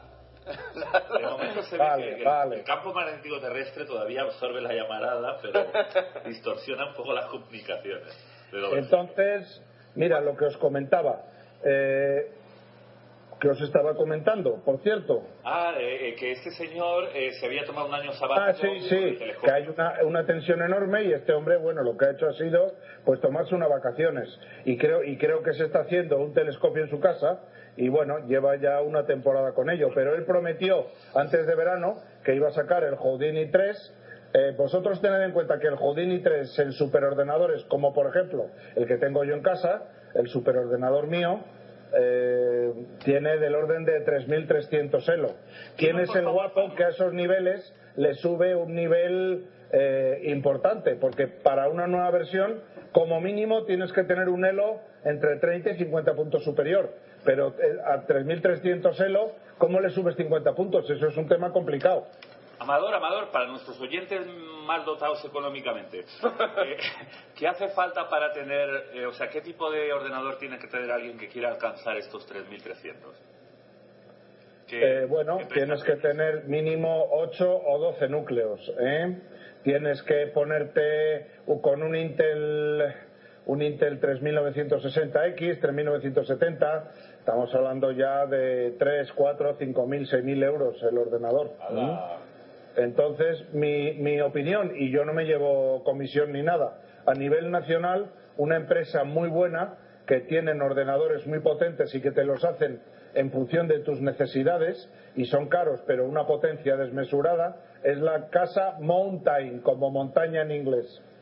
Todo aquel que tenga dinerito, oye, les llama a los de Mountain que le hagan un presupuesto en función de sus necesidades y te montan ahí, por ejemplo, un, uno de 12 núcleos, uno de 8 de 12 núcleos con una potencia salvaje, por poner un ejemplo, ¿no? Pues o ahí- sea ahí que- queda dicho. Lo- lo pri- para tener un ordenador potente, si tienes dinero, el resto es facilísimo. Miras por internet y hay mil y un sitios para donde te pueden montar. Lo que pasa que hay que ver sitios que sean de confianza, que te den una garantía, eh, etcétera, etcétera, etcétera, ¿me entiendes? Amador, y por mil euritos no hay nada así que... Vamos a ver, eh, todo el que quiera eh, ordenadores, eh, bueno, eh, hombre, tienes cosas interesantes en donde yo en su día, cuando estaba en Madrid, me compraba, me compraba los ordenadores, que es Check, Check Computer. Check, como el jaque, Check Computers, Check Computer SL. Ahí le llamáis a, eh, llamáis a Iñaki, Iñaki son dos hermanos, es una tienda pequeña, pero ese Iñaki Derecho es uno de los mayores expertos que hay en España de ajedrez electrónico, sabe todavía de ajedrez electrónico más que yo y encima tiene una tienda de informática, o sea que de informática con un experto al frente en ajedrez. monstru- monstruoso, claro. Él y su hermano llevan, llevan el tema, entonces es un hombre que lleva en ajedrez electrónico como yo también, 20 o 25 años, y encima de ordenadores sabe pues lo que no está escrito. Entonces, bueno, oye, le llamas, oye, Iñaki, eh, Iñaki Derecho, Check Computers SL, llamas a Iñaki, oye, hazme un presupuesto, mira, este es mi presupuesto, dime lo que se puede conseguir. E, e Iñaki te lo adecua, porque claro, para la gente de ajedrez electrónico, Iñaki es el ideal, porque claro, de, de ordenadores sabe todo, tienen una tienda, y te, la- te lo montan ellos además con su propia garantía, y encima el ajedrez electrónico sabe todo, entonces es la persona ideal. Y a nivel nacional, para superordenadores potentes, Mountain. Ese es un poco. Entonces tienes opciones de todos los tipos. Ya en portátiles es otra historia. El portátil, ya os comenté en su día que el portátil más potente eh, que hay en el mundo lo hacen una empresa americana de Origin PC, pero claro, cuesta 4.000, 5.000 y el portátil son 5 kilos. Ahora, ese va con el, ese va con 6 núcleos. Eso es algo, es el portátil más potente que hay en este momento en el mundo. Pero claro, la- los tienes a 6.000 kilómetros, la garantía la garantía está la garantía está muy lejana ese es el problema el problema para comprar ordenadores en España que este es el país de Rinconete y Cortadillo nunca lo olvidemos a mí ya me han timado varias veces me timó una empresa que yo no conocía por internet en una provincia española que no citaré ¿eh? me metieron un timo pero de narices por por internet ¿eh? ¿Pero en qué, en qué consistió el timo? Pues el timo, yo quería un, procesa- yo quería un procesador me mandaron diciendo que era ese procesador y me cobraron como ese procesador. ¿Qué pasa? Vino vía Seur, los de Seur no tuvieron cuidado, me llegó el ordenador roto, pero me vino muy bien que viniera el ordenador roto, porque me vino roto, se había despegado donde el procesador, y por la parte del procesador que se había despegado, que es la que ellos le habían dado la vuelta, es donde venía el nombre del procesador, que era la tercera, la, la- la tercera parte de potente como el que yo había comprado, ¿sabes? Entonces se despegó por el golpe y ahí pude ver yo el timo. Les llamé, les llamé, les llamé, me pasé seis meses llamando y nada. En- hay que comprar primero, hay que asesorarse por expertos y gente de confianza. Primero que me llamen a mí. Oye, amadorcuesta.jaque.tv. Me llaman. Amador, este es mi problema, la consulta. Aquí, aquí la gente, como se quiere que sabe todo el mundo, que si tengo un cuñado, que si tengo un hermano, un primo, un amigo, aquí quiere expertos. Oye, Amador, esto es lo que hay. Y si yo lo sé, digo que lo sé, y si no lo sé, pues no lo sé o lo busco. Primero, un, un experto, que me, que me consulten lo que hay y yo les digo, oye, mira, habla con Iñaki o habla con los de Mountain, yo les digo el nombre del de Mountain, que en este momento no recuerdo, oye, habla con los de Mountain y con Iñaki, que te den un presupuesto sin compromiso. Y, y tú vas a verlos y que te lo expliquen. Iñaki, eh, los de Mountain, no sé exactamente porque yo he hablado siempre con ellos por teléfono, no sé dónde están, pero eso es fácil mirar en internet, pero a la tienda de Iñaki he ido mucho, está en el centro de Madrid, oye, vas, hablas, escucha lo que te cuentan, que te convence bien, que no te convence, pues te te vas para otro sitio. Yo te digo, la gente con lo que yo funciono, y con lo que está funcionando en- durante años, y gente que a mí me parece de confianza. Y que, a mí no- y que a mí me han funcionado muy bien. Ahora, en el tema de, de- de- de ajedrez, en el tema de ajedrez portable, yo hace 10 años que compro a Mundo PDA, Mundo PDA, una tienda donde ya he comprado 6, 7, 8 aparatos. Entonces, bueno, me, me funcionan muy bien, me dan muy buena garantía, me lo mandan enseguida, compro contra reembolso y no tengo ningún problema, etcétera, etcétera, etcétera. O sea, yo tengo que hablar de mi experiencia, porque yo no, yo no soy un vendedor, yo soy un asesor. Tú cuando vas a una tienda, el vendedor te trinca, te, te- te- te la mete hasta la bola, pues el producto eh, que más le... Conviene más- sacar, ¿no? que más comisión le da. Por ejemplo, en el tema de la Nexus. Eh, lo que pasa es que son matices que hay que saberlos. En el tema de la Nexus, en Mundo PDA, eh, eh, viene el precio, que lo tienen a muy buen precio, el de 250, do- que es la que me lo va a mandar a mí. A mí me lo dejan a 248, eh, incluido IVA, pero me incluyen el adaptador. Pero hay una gran superficie en España muy importante, que no voy a decir el nombre, que te cobra los 250 y encima te mete el adaptador aparte, que cuesta, que cuesta nada más y nada menos que 30 euros. Eso es el timo de la estampita. Y bueno, esos matices hay que saberlo, porque claro, un adaptador 30 euracos, cuando estamos hablando de una máquina de 250 euros, es que es la quinta parte. Dices, esto es una tomadura de pelo. Entonces, son matices tan importantes como esos, que hay que saberlo, porque claro, yo doy unas cifras, luego vas a la tienda, te timan, y el que, el que echa la culpa es a mí. Primero, consultar conmigo. Oye, yo te canalizo hacia lo que yo considero gente con la que yo llevo 10 o 15 años funcionando, que nunca he tenido ningún problema, y tú después les escuchas, les oyes, miras sus cifras, oye, busque, compare y si encuentra algo mejor, cómprelo, como decía el otro, y ya está. Pero hay que hablar de experiencias propias. Yo llevo ya en el mundo del ajedrez electrónico ya casi 40 años, que se dice pronto, y he, visto mucho, y mucho timo, y mucho rollo, y mucha historia. Y ahora en tiempo de crisis hay tiburones por todos sitios. Entonces, cuando te vas a gastar, aunque sea un céntimo, de 300 euros, 400, 500, 600, estamos hablando de cifras importantes, ¿eh?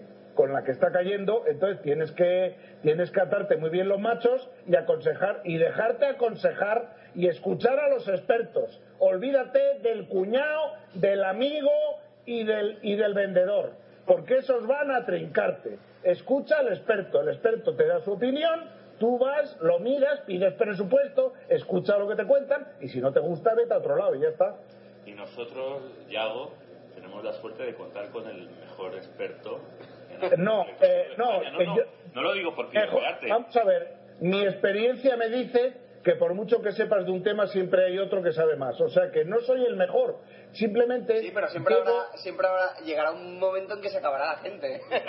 llevo, llevo, llevo, muchos, llevo muchos años en el tema. Y más, sal- más sabe el diablo, por viejo que por diablo. Entonces, yo ya llevo mucho. Entonces, yo a la gente le digo, oye, mira, que aconsejame. Yo digo, oye, mira, yo si fuera tú haría pum, pum, pum, pum, este es mi plan. Tú haz lo que te parezca. Al final, como yo no soy, tú- como yo no soy tú, yo a todo el mundo le digo que tienen que mirar, que tienen que comparar, que tienen que ver, que tienen que convertir el gasto en inversión, que estamos hablando de dinero, que esto no es ninguna broma. Entonces, bueno, eh, doy mi opinión y esto es lo que hay, esta es la tendencia. Mira, solamente con el tema de la IFA me habré metido de lectura en internet y en revistas, más las nuevas que van a salir ahora, pues 100 o 200 horas de búsqueda y lectura, claro, eso tiene que valer de algo. Pues mira, mi opinión, van por aquí las cosas, van por allí, esto es lo que opino, tal. Al que quiera una tableta, te lo digo, Carlos, a la Nexus, vais a Mundo PDA, habláis con Patricia, que os informen, que os manden los presupuestos, oye, contra reembolso no hay ningún problema, con NACES, la garantía y fenomenal, y ningún problema, que es lo que voy a hacer yo.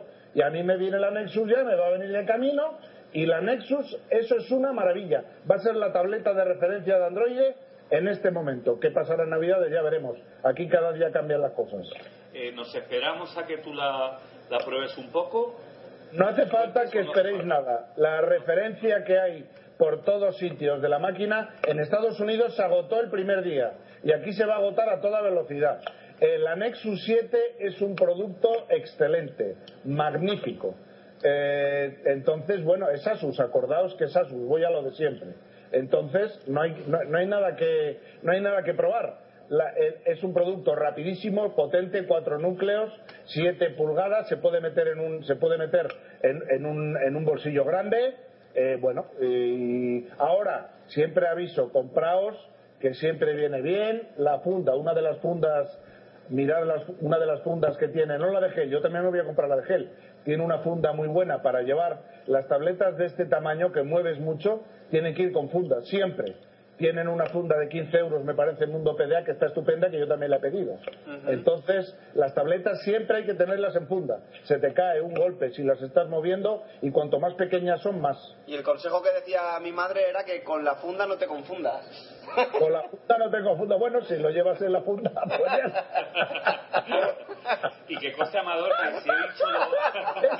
Eso, eso, tiene, eso tiene segundas, pero mejor no doy explicaciones. No, porque, porque hay, hay muchos niños que nos escuchan. Yo le, le he propuesto, le he propuesto a Yago que hagamos, hagamos un, un programa, un doble jaque para adultos en horario de madrugada y tal, pero bueno, estamos estudiándolo, ¿no? Y, y quiero aclarar a nuestros oyentes que si he comentado... Bueno, tú me has propuesto algunos títulos como ajedrez políticamente incorrecto o, o el, o el lado oscuro del ajedrez o algunos títulos. Eh, bueno, no, no, pero ¿qué va? Pero si el, el ajedrez es maravilloso.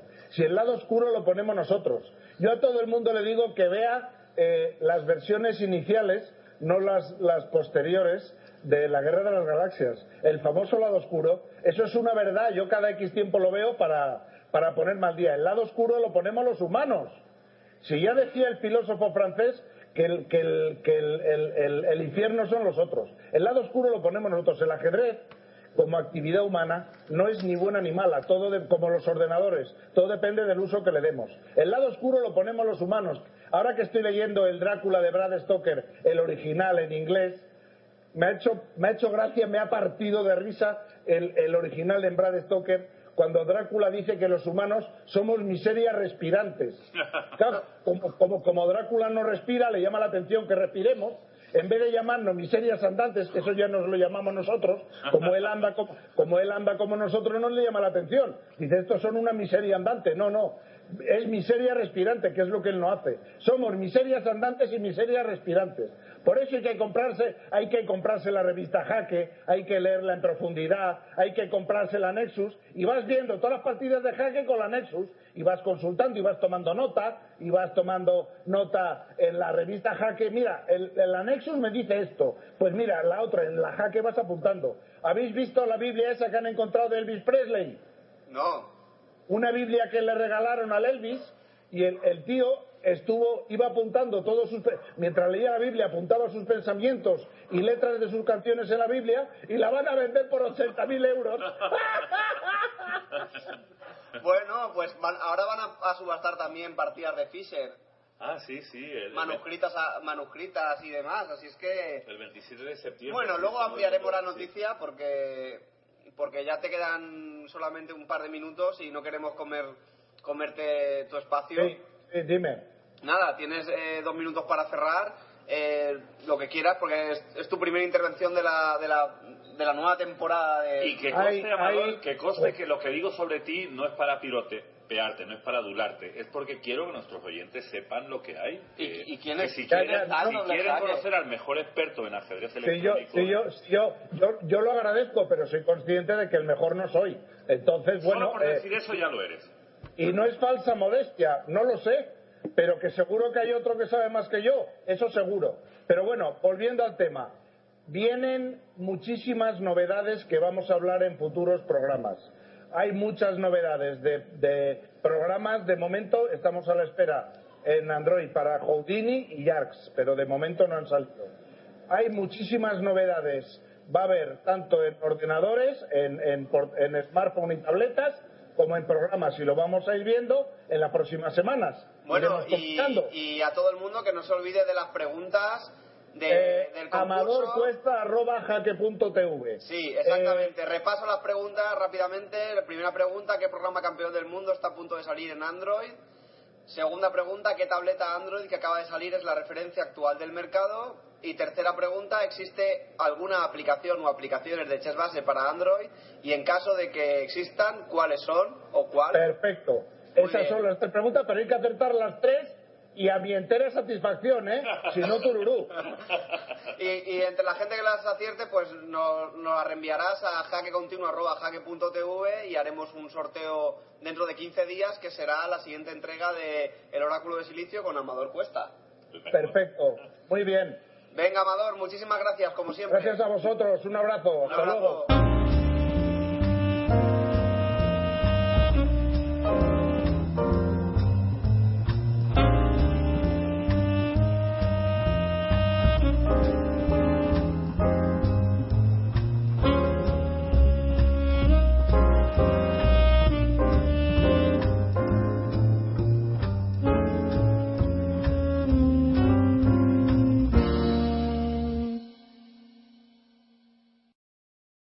Bloque, es decir, antes de, volver a las Olimpiadas, eh, quería abrir una varias propuestas que hemos lanzado desde Jaque.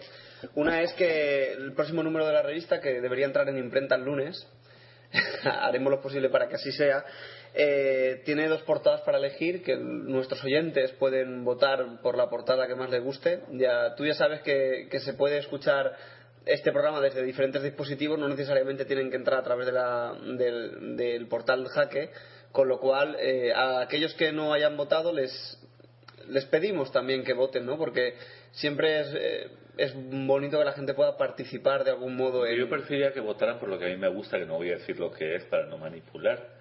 Pero bueno, cada uno tiene sus gustos.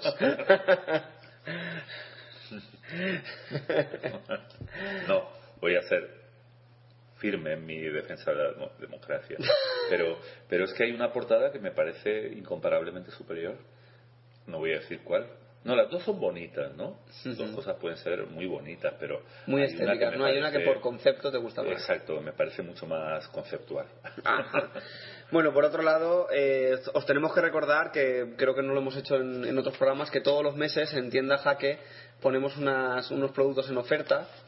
Eh, el producto destacado de este, creemos que el producto destacado es de, de, esta, de este mes de septiembre es la, la revista Jaque, el último número publicado, que está por 5 euros más los gastos de envío. El de recentísimo, último, ¿no? Sí, Por solo 5 euros. Sí, y todo aquel que quiera comprarla para enviársela a un amigo o, o decir, voy a darme el placer de probar esta revista que no la he probado nunca, pues eh, tiene por solo 5 euros la Pero posibilidad. esa revista comprada suelta vale mal, ¿no? 15-20, sí. Bueno, es, Es un chollísimo. se llama Si la. no fuera porque me se la, llama- me la diste, se- yo me la volvía. Es más, aunque me la hayas dado, es tan barata que me la volvería a comprar. Se llama. La, es la oferta se llama Pruébame. Pero- no, eh, realmente es que desde hace unos días estamos planteándonos, pues bueno, realmente tú sabes muy bien cómo han ido, no, no solamente porque sea una crisis del papel y que sea una crisis de, de la revista Jaque, o la, la realidad es que hay menos lectores que había antaño en todos los medios, periódicos, revistas, no solamente es el ajedrez. Y últimamente nos estamos planteando realmente si los jugadores, si los jugadores creen que nuestro deporte se merece medios escritos o ya no hacen falta, ¿no?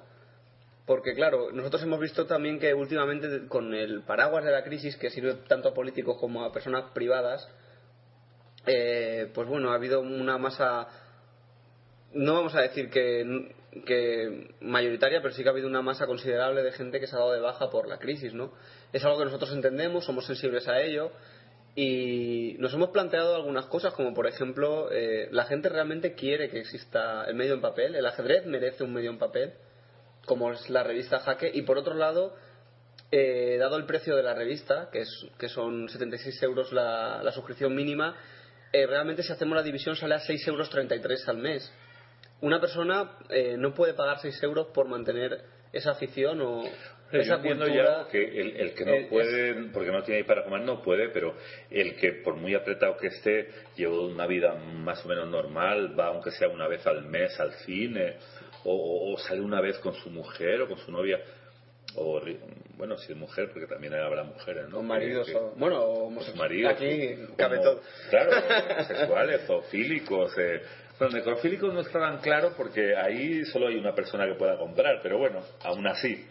Eh, es, que, es que 6 euros al mes te lo gastas en, en- Yo el otro día fui a un sitio donde no había ido nunca, me pedí unas huevas de sepia y ya valían más de eso, ¿no?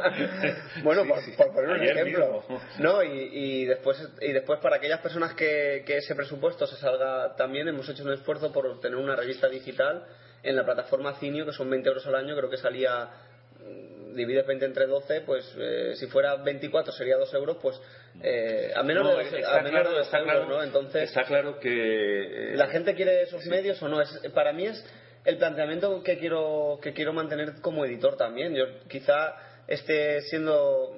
Ya se sabe que aquí en España pues ningún directivo habla ni, ni comenta sus preocupaciones, pero nosotros desde Jaque, yo desde aquí también, desde Doble Jaque, pues eh, expreso también muchas veces mis, mis opiniones, mis anhelos, mis, mis deseos y, y a veces mm, no lo digo con frustración, lo digo que a veces con cierta tristeza, ¿no? Yo, yo voy a hacer un razonamiento. Mira, yo creo que hay que defender el papel, porque ¿qué pasa cuando tú encuentras algo por internet que te gusta mucho? Generalmente, bueno, Lo te lo guardas, pero, pero el siguiente paso es imprimírtelo, ¿no?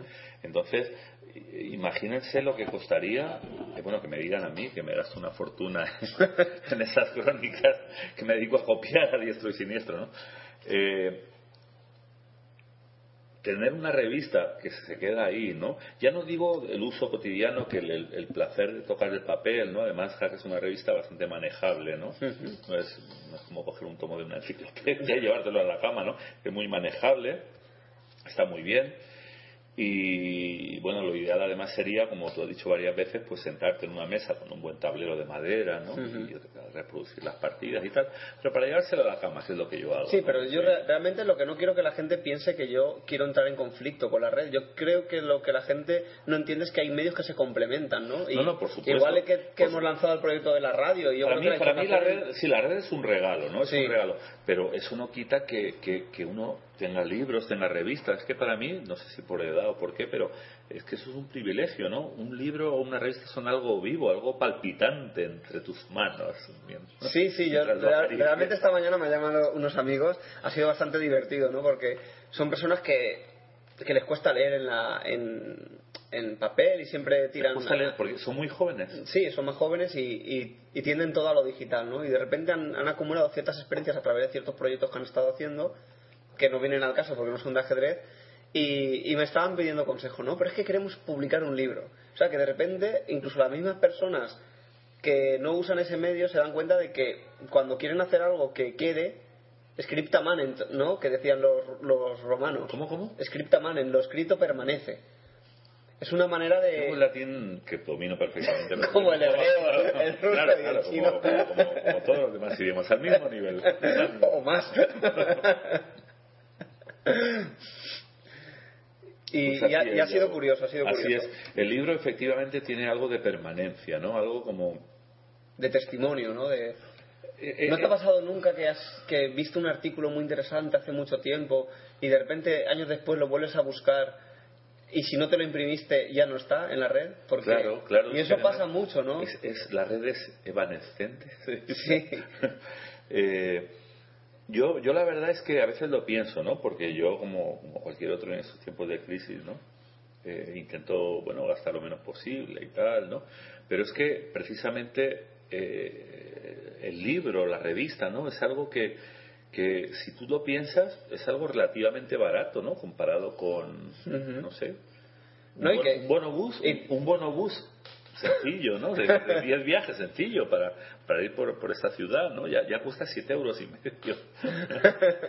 y, y te dura mucho menos de un No, pero no, no, no, Muchísimo no, no vamos a entrar en el argumento del precio porque cada uno puede entrar, sino que también... No, pero no, no, pero, yo creo que, sí que se puede objetivar. que me- 6 euros con 33, sí. No, en, en serio, ¿no? Aparte de que, bueno, de que evidentemente es tu negocio, es tu empresa, es que, es que cualquier cosa que hagas cruzando el umbral de tu casa, Sí, es que es más caro es más caro, más caro. Salvo que te dediques a, no sé, a perseguir a los gorriones. ¿no? No, el, el asunto, yo es una reflexión que, que me hago como, como lector también, ¿no? Cuando voy a comprar un libro, o- pero es, es curioso, ¿no? Porque muchas veces no sabemos el poder que tienen las bibliotecas también, porque hay gente que, mucha gente me escribe todas las semanas diciendo dónde puedo leer la revista Jaque gratis. Es- y, y hay gente que dice, ¿y les contestas? ¿No te enfadas y les contestas? No, digo sí. Y yo les contesto que pueden ir a su biblioteca y solicitarla. Claro, es que la responsabilidad más que del, del editor es de, o del vendedor, Porque yo no- es del lector, el, ir a los sitios y machacar y decir, oye, mira... que queremos ajedrez quiero en las bibliotecas. claro, Es porque que el ajedrez, el ajedrez evidentemente no es algo tan mayoritario como, como otras cosas, pero, como las matemáticas. pero, pero si la gente se dedica a pedirlo, ¿no? Yo no sé, no sé, tendría que ir a una biblioteca y decir, por favor, ¿cuántas veces te, se ha de pedir algo para que lo traigáis, ¿no? En la de tu barrio, ¿no? Por. Claro, en la de mi barrio. Y, y- y bueno, es que es algo que, fíjate que, que lo estamos recomendando, pese a que, claro, obviamente a ti te interesaría más que cada individuo, pero bueno, ya está, una biblioteca que atiende a, lo mejor a cientos de personas, pues no sé, Sí, que, una- que la adquiera, ¿no? Sí. Pero para que la, la biblioteca la adquiera, tiene que haber una demanda. Y una- un eso interés, ya depende claro. de la gente. Del demandante. ¿no? Del demandante. bueno, cerrando este pequeño capítulo, este pequeño paréntesis que esta reflexión que llevo haciendo yo últimamente, eh, vamos ya con la Olimpiada, Sí. ¿no, Carlos? Es que se han empezado a abrir paréntesis y, Sí, sí, y nos no, hemos dejado es que yo no sé por qué, porque no sé, yo soy tan ordenado siempre. tan ordenadito. Es que Bueno. en la mili eras de los que tenías el petate bien hecho siempre, el fusil Bueno, no hablemos de limpio. la mili, pero no, no, la verdad es que en la mili yo en realidad ahora me sorprendo de cómo sobreviví a la mili sin un día de arresto, ¿eh? Sin un día de arresto. Eso no lo puede decir todo el mundo, ¿eh? No, quiero decir que alguien como yo, pero claro, es que ser agente del caos es también algo que se que se va desarrollando, requiere un esfuerzo, quiero decir, evidentemente yo ahora con mi- a mi edad Eres un experto del soy caos. un experto mucho mayor que a los 19 o 20 años, que cuando estuve en la mili, ¿no? Jovenzuelo. Claro, claro.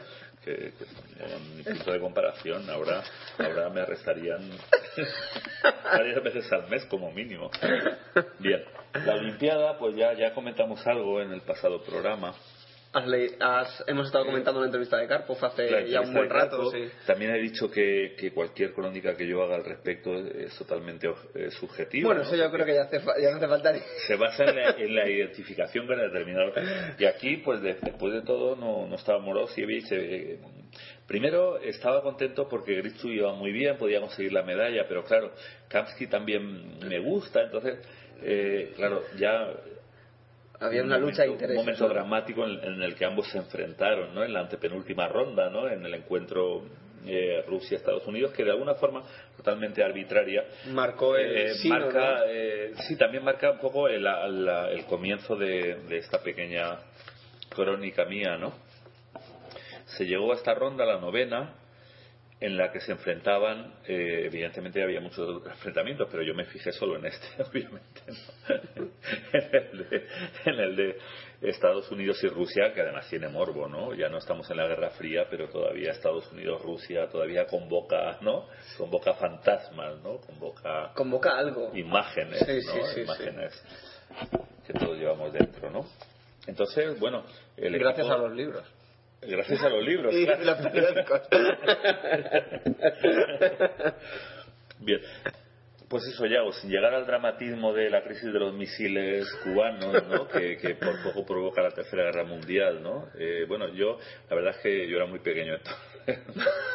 Además, era muy pequeño entonces realmente. Yo siempre digo eso, pero esta vez es verdad. Era muy pequeño entonces, ya estaba por ahí, ¿no? Sin enterarme de lo que estaba pasando. Pero tú sabes que la Unión Soviética instaló unos misiles, o empezó a instalar unos misiles en Cuba, Estados Unidos dijo que ni hablar.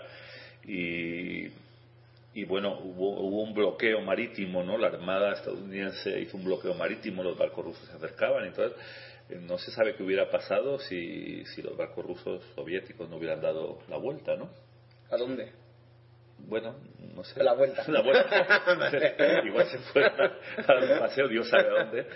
Yo tampoco entro en las intimidades de, De los comandantes. de los comandantes. Pero bueno, sin llegar a ese dramatismo, sí que es cierto que siempre hay morbo en un enfrentamiento eh, Estados Unidos-Rusia. Lo digo en este orden porque era, era el que se dio, ¿no? O sea, Estados Unidos lleva- llevaba blancas, o sea, sus tableros 1 y 3. Entonces, eh, Gata Kamsky, mi, mi amado Gata Kamsky, se enfrentaba a mi también amado Alexander Grischuk, ¿no? Entonces ahí Son dos amados. sí tuve que tomar partido, ¿no? La verdad, eso, de esos momentos en la vida En los que te cuesta, ¿no? que te cuesta, te enfrentas a ti mismo y tienes que tomar, en esa encrucijada existencial tienes que tomar una decisión y yo opté por Kamsky, ¿no? ¿Optaste por Kamsky y eso? Es que Kamsky para mí simboliza todo lo que yo no tengo, ¿no? Que es, eh, a lo mejor es pura proyección, ¿no? Pero como yo a Kamsky me lo imagino después de, de toda su trayectoria, ¿no? Con ese padre tan colérico, ¿no? Que se nos ha contado, ¿no? Que iba por ahí pegándose prácticamente con con todos los Con organizadores y, y- y que pegaba al propio Kamsky o que en alguna ocasión le llegó a pegar, aunque eso yo no acabo de creérmelo, pero bueno, puede ser que le diera algún cachetillo, ¿no? Eh, ¿Y qué- a- algún día tenemos que hablar sobre el otro Kamsky, ¿no? El Kamsky anterior al, al que reapareció después de muchos años inactivo, ¿no? Bueno, pues llegó la ronda 9. Sí. En el primer tablero se enfrentaba los Estados Unidos con, con digo, el amigo Blanca. Entonces, ¿qué pasó? Yo opté por Kamsky, no digo que eso influya en el resultado. Kamsky es curioso porque eh, ha tenido la mayor parte de las partidas con negras y casi parecía que conseguía mejores resultados con negras que con blancas. Eso ¿no? le pasó también a- en una Bundesliga, creo que a Shirov, que era increíble, ¿no? Entablaba con blancas y ganaba con negras, creo que era... a veces es curioso. De todos modos, he de decir que Gata Kamsky, aparte de, de- de amarlo profundamente, ¿no?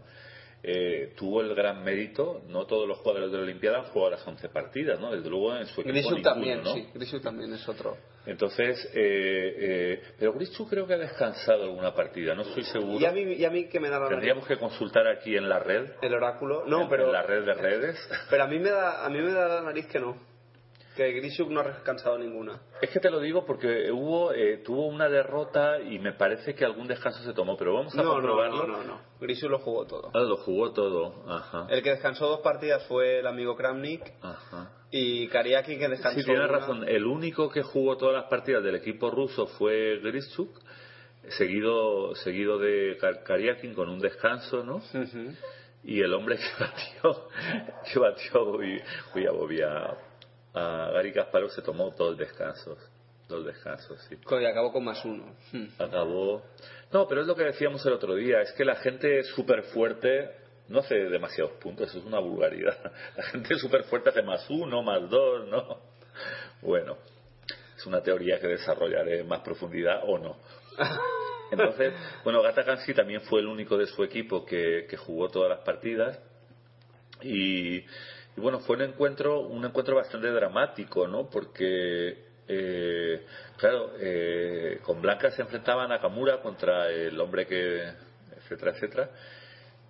Sí. Eh, Kramnik, ¿no? Y claro, Kramnik era mucho Kramnik, ¿no? Con, con- con el color que, que lleva. Da ¿no? igual, pero, sí, pero en esa partida no sé qué pasó, empezó a ceder material, eh, tenía cierto contrajuego, pero no suficiente, y al final Nakamura se impuso, ¿no? El tanquecito. El tanquecito que decía. Ahora, ¿qué, qué Spassky decía? ¿Se refería a Nakamura? ¿El secuestrado? ¿El secuestrado en Francia o el secuestrado en Rusia? que alguien me lo diga, por favor.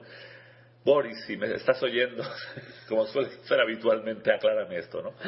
Bien. Llámanos.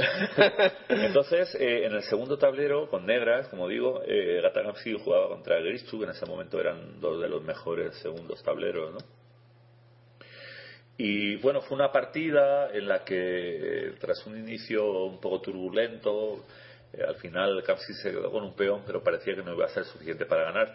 Eh, en la parte final, Grichu provoca una simplificación en la que se va a pasar a un final de torre y alfil por parte de, de contra torre de Grischuk, que, que es tablas teóricas, pero se ve que agobiado por el tiempo, que es uno de los males habituales ¿no? de Grischuk, Una de las piezas de- tal vez, tal vez el principal, ¿no?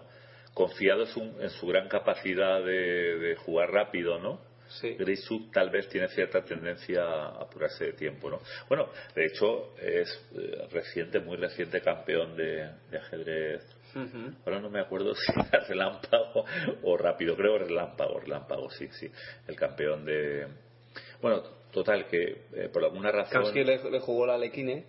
Ah, bueno, sí, eso no Sí, lo sí, había que- dicho. que es que- la, la gran sorpresa es que ante el peón de rey de Grischuk, que es un bastante Sí, habitual, habitual, en él, eh, eh, eh, Kamsi con- contesta con un alequín, ¿no?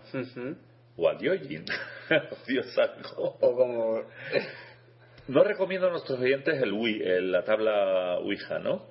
Pero yo estoy tentado a hacer una sesión para preguntarle al mismísimo cómo se llamaba, ¿no? No, es que, eh, a ver, el, nombre, el asunto de las transcripciones, las transliteraciones de, que vienen del ruso, según los libros de estilo que se, que se hacen en, pues en las, los lingüistas, hay diferentes eh, motivos, ¿no? Generalmente eh, las, las transliteraciones que se han hecho del ruso vienen directamente de, lo, de, lo- de las transliteraciones francófonas e inglesas. Entonces a veces aquí se mantienen por error nombres como Morosi, como Morozevich o como Korneev, etcétera, porque es la transcripción que se ha hecho del ruso al inglés, que es un idioma cirílico. Pero en Rusia, digamos, se dirá de una manera y esa sería la correcta. La aliojin. Supuestamente en, en castellano deberíamos hacer la misma transliteración, es decir, sonido a sonido Ajá. de los de los Directamente del ruso. del ruso. Entonces, lo que ocurre esa, eso es lo que mantienen los lingüistas hasta cierto, o sea, tiene una excepción y es que cuando una persona, por ejemplo, Arequine, pasa a otra nacionalidad y firma Ah. con la transliteración francesa, entonces supuestamente nosotros tenemos que aceptar la transliteración francesa porque él escribe su nombre en nuestros guarismos de una manera determinada. O sea que el caso de, justo de Alekhine o de Aliojin es complicado porque es soviético, pero luego él acepta la nacionalidad francesa. Entonces tú que eres tan tan perfeccionista, digamos, en esas cosas, eh, Alequín o Alequín estaría bien dicho. Yo, claro, yo escribo Alekhine porque él escribía así, Ajá. eh, aunque pronunciado debería ser a- aproximadamente, si mi ruso no es tampoco Aliojin o Aliojin, algo así. Que eso fue una una reivindicación, tú, por, por ejemplo, así, que tú- inició Leoncho hace muchos años. Si ¿no? tú fíjate en la, en el- en la, la apertura Petrov, Ajá. que, que tú lo habrás visto, Petrov con dos Fs, porque eso es como lo transliteran los, los, los franceses, Ajá. Petro, como lo transliteran los, los ingleses, y a- igual alguna Sufrí versión... mucho con eso hasta que eh, Viste que era la misma cambié a apertura, ¿no? rusa. Hasta que viste que era la misma. Sí. Y, lo- y los alemanes también hacen otro tipo. Ah, me imagino que una de las personas, uno de los nombres que la base de datos hasta que ahora ya lo han normalizado, sufría más cambios era Kosnoy. Dependiendo de si la fuente era alemana, se escribía con he J. No, no, pero se escri- hay gente que la escribía con J. Había un amigo que siempre decía Corchoni. Corchoni. Pues ese es el, el problema de los nombres, muchas veces eh, viene así. Por eso, por ejemplo, en Jaque mantenemos Karpov con AC con tilde, porque en ruso se pronuncia con tilde. Pero tú te has dado cuenta de algo curioso que siempre decíamos Karpov, Kasparov, Petrov y de repente hubo que empezar a decir Karpov, Kasparov. Eh, Es una batalla Pasamos de del leoncho. agudo sí. al llano, ¿no? Sí, porque se hacía mal. Pero se ha perdido cierto encanto, porque el que ha crecido diciendo Karpov o Molotov o Kasparov, de repente nos han quitado algo. Bueno, podremos vivir con eso. Eh, Es el precio de hacerse adulto. bueno, entonces, ¿por dónde? Ah, Por sí. ejemplo, la R de Gary, que hay gente que translitera Gary en lugar de Gary Kasparov, el sonido en ruso es Gary, no es Gary. Ajá. Aunque ellos tengan dos letritas, Ya. el sonido es una R blanda como la, nues- como la nuestra y, bueno, ¿Y todo esto complicado. que venía? No lo sé. A ver, estamos hablando En de Alequine. Del- Ah, por la apertura sí. Alequine. Ah, sí, sí, es verdad. Que, que sí, que, que yo creo que ahí el efecto sorpresa. eh, El efecto Alequine. El factor sorpresa eh, fue, fue para, para Gata, Gata Kamsky, ¿no? Que, que, que jugó un Alequín. Entonces, bueno, eh, parecía que la partida se estaba complicando mucho, pero después de las complicaciones, eh, emergió con un peón de más. Y entonces, de todas formas, el, el final parecía que iba a ser tablas porque de repente hubo una liquidación de material y entonces el peón de más eh, solo quedaban peones en un flanco, ¿no? Y, y parecía, eh, se dio un final de torre y alfil, ¿no? Eh, torre y alfil y tres peones contra torre y alfil y dos peones, parecía que iba a ser tablas, ¿no? Y hay un momento en que Grischuk fuerza, eh, bueno, hace una simplificación entregando material para pasar a un final de, de- de torre y alfil contra, contra torre, torre y alfil para, para Kamsky que eran tablas teóricas, pero pro- probablemente apurado de tiempo, que era lo que decíamos que es uno de sus problemas habituales, ¿no? Eh, eh, se equivoca y entra en una posición de las que se ganan, de torre y alfil contra torre, que desde luego eh, eh, Kamsky eh, juega a la perfección, ¿no? Probablemente todo lo que digo es eh, absolutamente incorrecto, ¿no? pero a mí es la sensación que me dio viendo la partida, ¿no? Entonces, eh, e- esa partida fue clave para el triunfo de Estados Unidos. Bueno, esa y el, el hecho de que... de que Kramnik también perdió. Kramnik. Y, luego Jakovenko. Sí, que, eh, eh, Kra- eh, Nakamura en una partida, digo, ciertamente ahí complicada, ¿no? Ahí- Y larga. y larga, sí, sí, sí. Son porque- ochenta y no, además sería un final muy curioso. Sería un final de dos caballos y alfil contra alfil y peón, ¿no? En el que, bueno, todos sabemos que alfil y, eh, alfil y caballo contra rey gana, ¿no? Pero aquí era alfil y caballo más otro caballo contra un alfil y un peón, ¿no? Entonces, eh, eh, esas dos esas dos victorias, ¿no? De, de Kamsky y, y Nakamura, más creo que las tablas de Onichu, que es un jugador que se ha revelado bastante sólido en la Olimpiada, ¿no? La verdad es que sí, ¿eh? Sí, sí, Onichu la verdad es que estaba ahí... Petroschuk. Sus partidas no es que fueran muy excitantes, pero ahí, ¿no? Ahí... Creo que solo perdió una, me parece, no me acuerdo muy bien. Pero bueno, eh, no me hagan caso a mí. Miren, eh, en la propia página de la Olimpiada hay una versión, eh, digamos, tipo Chess Results. Digo una versión porque es el formato Chess Results, como se diga, eh, pero un poco como Olimpiada de, Olympia de Chess Turquía. Olimpiada de. Turquía. y, y- y bueno, La, la, la página para aquellas personas que, le- que quieran estar, mm, digamos que buscando más informaciones, Sí, Istan- Istanbul con L, Chess Olympiad, la I de Olimpia, la primera I es con Y, Chess Olympiad in Istanbul.com. Y ahí pues tienen fotitos. Luego, para mí eso es muy difícil siempre buscando páginas que llevan el enlace. Ah, vale. Pero bueno, no, lo que tú dices es más riguroso y un buen ajedrecista es lo que debería hacer, ¿no? Porque Se lo guardan favoritos durante la Olimpiada y luego lo Sí. ¿no? Bien, pues voy a decir rápido, porque ¿cuánto tiempo nos queda, eh, querido Yao? A ver. Sí. Ay, ya estamos como. Voy a decir simplemente, un, un cuartejo de hora. simplemente voy a decir, pues, los medallistas, ¿no? Y, Y tanto eso, y eso que es un programa olímpico. olímpico, sí. Sí. Y además, eh... una que, ha, que, ha, que ha provocado la creación de una nueva sección gracias a la búsqueda de una frase olímpica. ¿Quién dijo qué? ¿Quién dijo qué? ¿Y por qué? Una bueno, sección legendaria y si no hay tiempo. sí, ¿quién dijo qué y por qué? Podríamos incluso ampliarlo. De momento, lo que, lo que está claro es que esa frase legendaria causará furor porque es una. Sí. El por qué ya, ya es un poco más, más. No, eso no lo vamos a pedir. Claro. Pero, Por- pero ¿por cuando, qué cuando, dijo quién cuando- dijo cuando lo que des- dijo? Cuando lo, Vaya usted a saber. cuando lo desvelemos ya se darán cuenta. Sí. Bien, entonces, eh, no sé en qué orden decir las cosas, si primero En los tableros, las mujeres, los hombres. En el que lo tienes.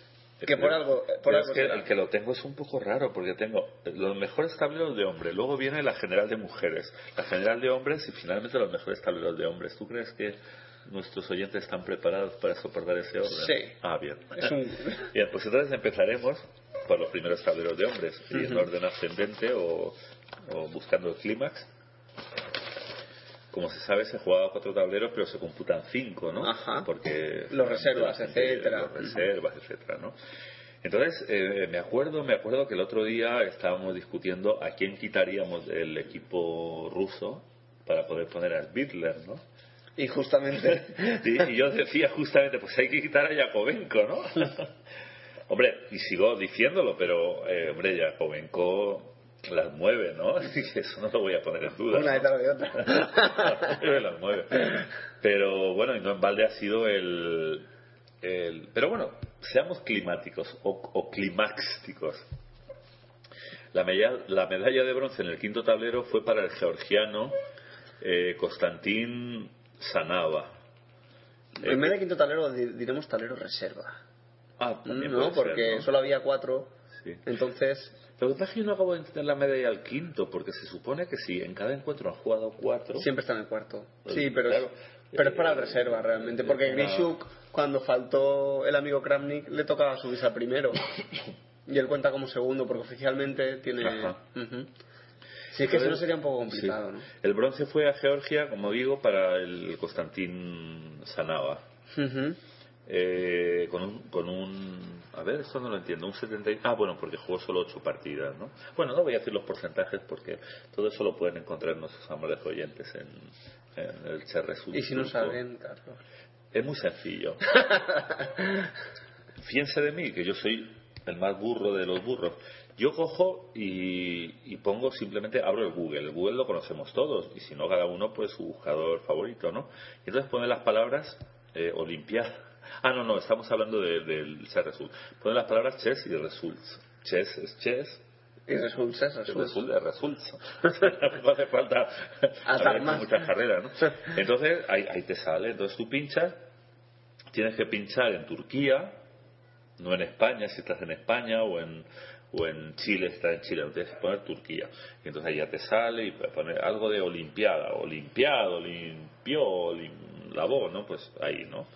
Y ya está, y entonces ya va buscando y puede encontrar todo lo que yo digo y mucho más, ¿no? Puede ver ahí lo que hizo los equipos, los jugadores, todo, ¿no? Es que es una maravilla, es que no, esa página la verdad es que yo creo que hay un antes y un después, ¿no? De, de la creación de esa página, ¿no? Sobre todo Porque- para el dato puro, ¿no? Para la información. Claro, para el dato, para eh, en los torneos abiertos así cotidianos, ¿no? Pues para seguir las inscripciones, para ver ahí, ¿no? Es algo que está muy bien, ¿no? Bueno, la medalla, la medalla de plata en este tablero innominable, ¿no? O- El reserva. ya, fue para el exalfireño, el exalfireño eh, gran maestro eh, polaco, eh, Barto, Bartolomeo, Bartolomé, como se dice. Bartolomé Ma- Macieja, eh, que como digo fue varios años jugador del, del Club Alcira, por lo menos a nivel de campeonatos de España, ¿no? Y en primer lugar, medalla de oro en el tablero innominable, o innominado, eh, eh, Yakovenko. Que yo no es que lo critique como tal, yo lo único que dije es que, hombre, si me dan a elegir entre el Svidler y Yakovenko, o sea, ¿qué quiere usted poner en, en su sala de estar? ¿Un Yakovenko o un Svidler? Yo pondría un Svidler. Que refresca más. está, claro, está clarísimo. Bueno, en el cuarto tablero, el alemán, el alemán Daniel Friedman, bueno, todos son grandes maestros, eso ya lo obvio, ¿no? Eh, que se llevó el bronce, el hindú, eh, uy, qué difícil es esto. Bueno, Abdiyek es un señor que se Gupta. Gupta. Gupta. Y, y otro de, la- de mis entrañables identificaciones, ¿no? No sé, sobre todo desde que me enteré de que se había dormido en una partida. El- Y perdió por tiempo, además. Es el francés de origen soviético, Vladislav Chakiev, ¿eh? que, que se llevó la medalla de oro del cuarto tableta. Bien. En el tercero, el bronce fue para el, el, el ruso, no de pequeñito, Karyakin, Ser- Sergei Karyakin. el, el bronce para el armenio Vladimir Akopian y el oro para eh. Shahryar Mamediarov de Azerbaiyán. de Azerbaiyán. Y luego en, en el, en el segundo tablero, en el bronce, y eh, tiene mucho mérito, porque fíjate dejando detrás a gente como, no sé, muchos, ¿no? Pero Wang Yu, Wang Yu, que ha sido uno de los chinos más listos que hemos visto habitualmente en Occidente, ¿no? No, una época Wang Yu estaba de moda, yo lo he visto, y lo invitaban a todas partes, ¿no? Y luego Grischuk, el propio Grischuk, ¿no? Y un ex campeón del mundo. Hombre, un ex campeón del mundo, ¿no? Eh, Ruslan Ponomariov, ¿no? Pues por delante de todos ellos, mi amado Gata, Gata Kamsky, De bronce. el bronce, pero superado por el uzbeco Anton Filipov. Claro, es que Uzbekistán, es que claro, eso es trampa, ¿no? Porque hay selecciones que no juegan tanto por arriba y entonces algunos se, se hinchan. Se des- se des- se desmelenan un Se poco. desmelenan un poco. Porque imagínate, toca, con todo mi respeto, bueno, no, de hecho no voy a nombrar, la selección de... de De Barbados. Barbados. Yo no quería nombrar a nadie.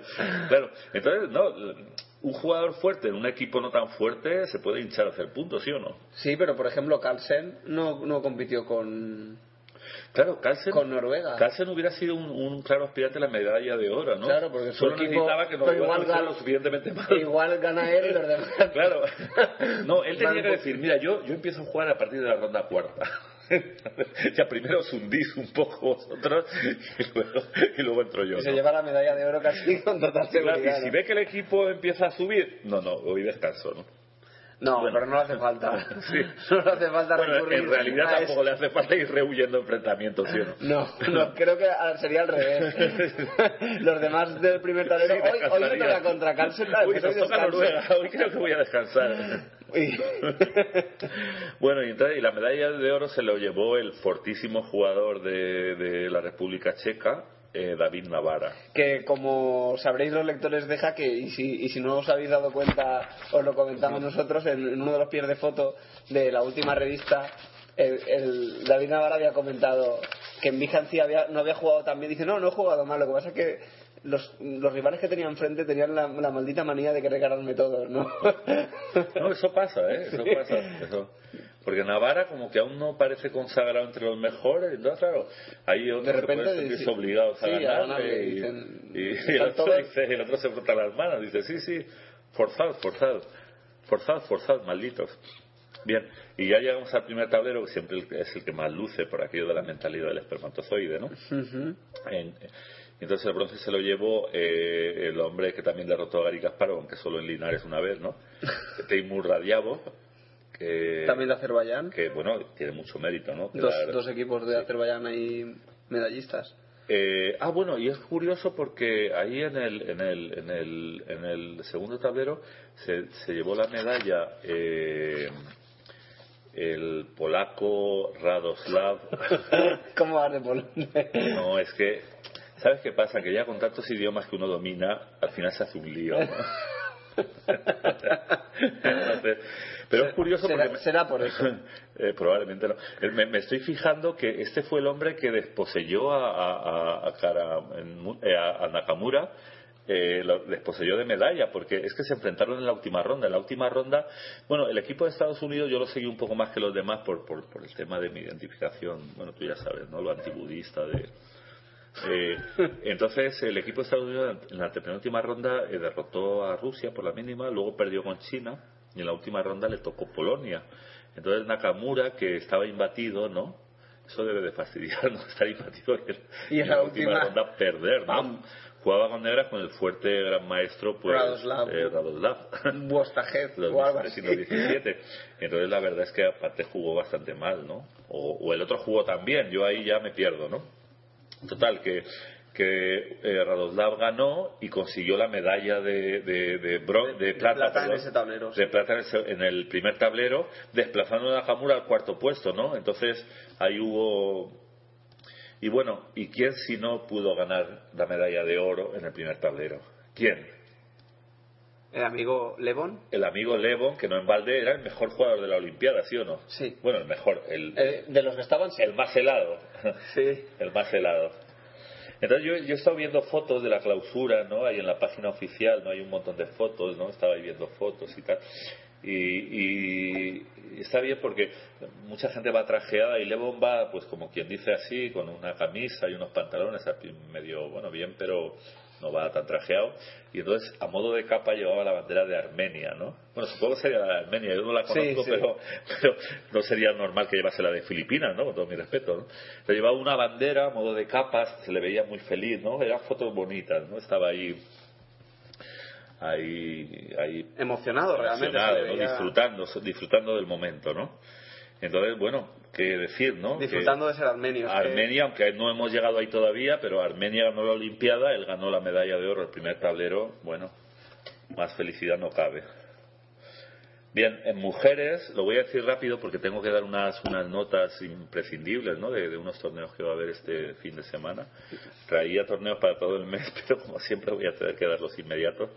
Eh, ahora ya voy a ir muy rápido, eh, solo voy a dar los, los medallistas. En mujeres, eh, en realidad hubo más premios de los que estoy diciendo, porque en tanto en hombres como en mujeres, eh, o por lo menos en hombres, la verdad es que en mujeres no lo he mirado, lo reconozco, pido perdón. Eh, pero aparte de aparte de las medallas eh, de toda la vida, ¿no? En la Olimpiada, ¿no? De bronce, plata y oro, había también unos premios para los equipos que no estaban entre los tres primeros, ¿no? Porque sé que Estados Unidos, que quedó quinto, eh, se llevó uno, China quedó cuarto otro, etcétera, ¿no? Pero eso ya investiguen, investiguen. Y si tienen alguna duda, pregúntenos, estamos a, a disposición. Bien, entonces la medalla de, de- de bronce femenina se la, se la llevó Ucrania, la de plata la China, China, y la de oro Rusia. Ahí en, en mujeres Rusia sí que impuso su, Su ley, sí. su poderío. No como en hombres, en los que la medalla de, de, de- de bronce se la llevó Ucrania, Ucrania que desplazó a China, que claro, China, Estados Unidos le ganó a Rusia, pero luego perdió con China. Pero es que China en la última ronda perdió con Ucrania, con lo que después de haber ido por arriba todo el tiempo, pues, pues acabó cuarto y fuera de las medallas principales, digamos, aunque sí en este otro apartado, ¿no? Entonces, eh, como digo, medalla de bronce para Ucrania. eh, Rusia se tuvo que contentar con la plata. Bueno, aquí me Ah, igual. cuento todo lo que dice Karpov y tal, ¿no? De Sí. repente. Bueno, acabaron con los mismos puntos, ¿no? Sí, lo que pasa es que los desempates le, favorecieron a los Armenia. Sí, no, armenios. no, hombre, Rusia hizo un torneazo muy, muy. De hecho, Quien quisiera. si no hubieran perdido con Estados Unidos, eh, hubieran, hubieran ganado, Eh, creo yo, con relativa Solvencia, sí. solvencia, sí. Y Armenia, que es un equipo muy simpático, ¿no? La verdad es que Armenia es un Cae pueblo que a mí... sí, es un- hombre, me caen bien casi todos los pueblos, pero quiero decir que Armenia es uno que especialmente cae bien, ¿no? Es Sí. un pueblo, no sé, a mí me gusta. Eh, Bien. No, es que estoy viendo que quedan cuatro minutos. Digo muy rápidamente los mejores tableros femeninos. Uy, esto va a ser largo. Lo voy a decir tan rápido que... Vas a volar. El tablero, eh, el tablero quinto reserva. Eh, uy, encima nombres difíciles. Qué terrible situación. Eh, una chica de Kazajistán quedó tercera. Con Marina la, la, Lavietbayeva. Va- Algo así. Vale. Eh, la colombiana, la colombiana eh, Melisa Castellón Gómez se llevó la plata y la Natalia rusa Natalia Pogonina. Pogonina el oro. En el cuarto tablero, eh, a ver, impreso cuarto Sí, tablero, sí, así. sí, Costeniu, hombre, Costeniu, Costeniu, no hace falta decir más. Alexandra Costeniu de Rusia quedó tercera. Eh, Silvia Colas de Francia, o Colas, o tal, eh, quedó segunda. Y la china Qian Wang se llevó el oro en el cuarto tablero.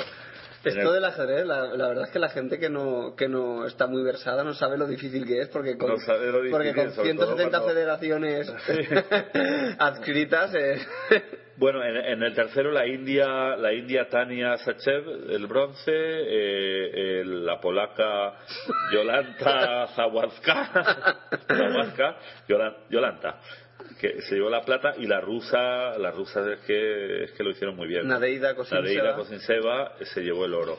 En el segundo el bronce fue para la turca eh, de Yildiz, el, eh, la- el bronce para Mar- Mar- María Musichuk. Musichuk y el oro para la china eh, Chue Zhao o algo así. Y en el primer tablero, Lano, Caterina Lano de Ucrania, se llevó el bronce, eh, la georgiana Nana Daznice el- el- la plata y la campeona del mundo, El la, oro. la china Ujifan, el, el- el oro. Bueno, y ahora voy a hacer muy rápido de los cientos de hojas que traía hablando de todos los torneos que va a haber, porque ahora en septiembre se está animando el Cotarro, por lo menos aquí en la comunidad.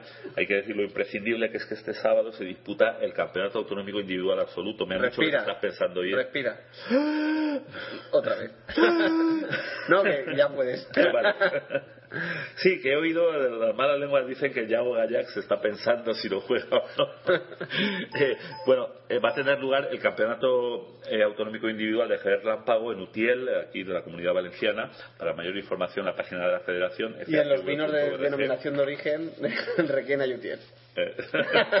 Luego, esa misma tarde, la tarde del sábado 15, que no sé si lo he dicho, se celebrará un campeonato de Vietnam Alacuas que en estos tiempos de crisis se ha cogido al formato Que- al formato de porcentajes de los Eres, eres un abanderado, yo ¿eh? fui, yo fui pionero en, esa- Sí, sí, en la sí, utilización.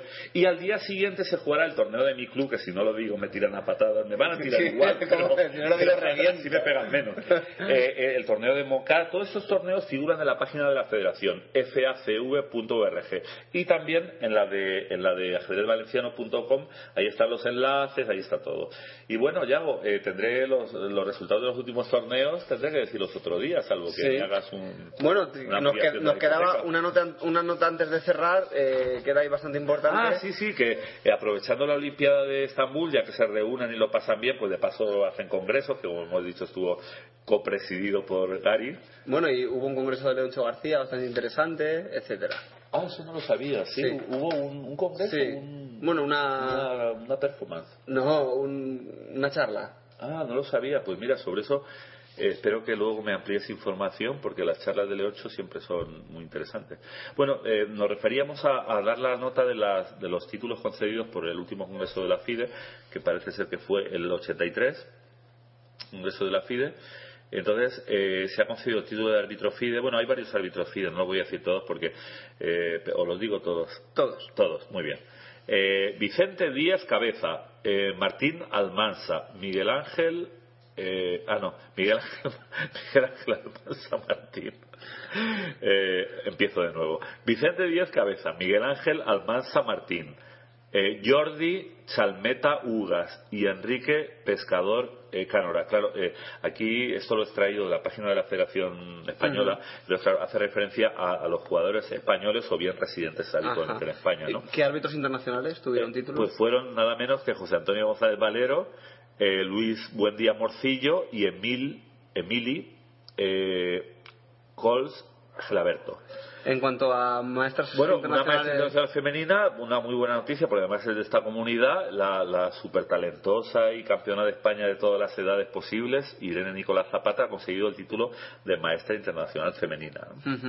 Luego se le concedió también el título de maestro internacional al madrileño David Antón Guijarro, y luego los, los, los jugadores Los- el título máximo. el título más gran maestro, dos jugadores afincados en Cataluña, eh, en Barcelona, Miguel Muñoz Pantoja, peruano, y Orelvis Pérez Millán, cubano. No sé si se nació la historia o no. ¿Y cuándo, cuándo será el día que oiremos gran maestro Carlos García Fernández? Bueno, yo creo firmemente en la teoría de la reencarnación. Solo hay que esperar. Eh, antes de despedirnos, ya saben todos ustedes, voten por la portada que más les guste, no por la que más Pero les guste voten a por la buena, ¿eh? Por la buena. Por la- y luego yo esa revista la voy a tener el resto de mi vida. Claro, y por otro lado, eh, por favor, eh, todos aquellos que consideren que, bueno, nos gustaría saber su- sus opiniones sobre si es necesario que exista un medio en papel, y ya saben, tanto los que no hayan probado la revista Jaque como los que sí, pueden bien comprarse un ejemplar, bien regalarlo por solo 5 euros a través de tiendas euros Jaque. porque vale el triple, ¿no? A precio de coste. Ajá. Eh, o menos, o más, yo qué sé, ya ni lo he calculado. es una oferta para septiembre y esperemos que les guste a todo el mundo que no se haya acercado por bien por vergüenza, bien por temor, bien porque nunca le han da- le han- se han concedido ese deseo de, de tocar ese papel. Libérense. Claro, por una vez en la la vida. Sí. Bien, eh, buenas noches a todos y esperemos que os haya gustado el programa y hasta la semana que viene.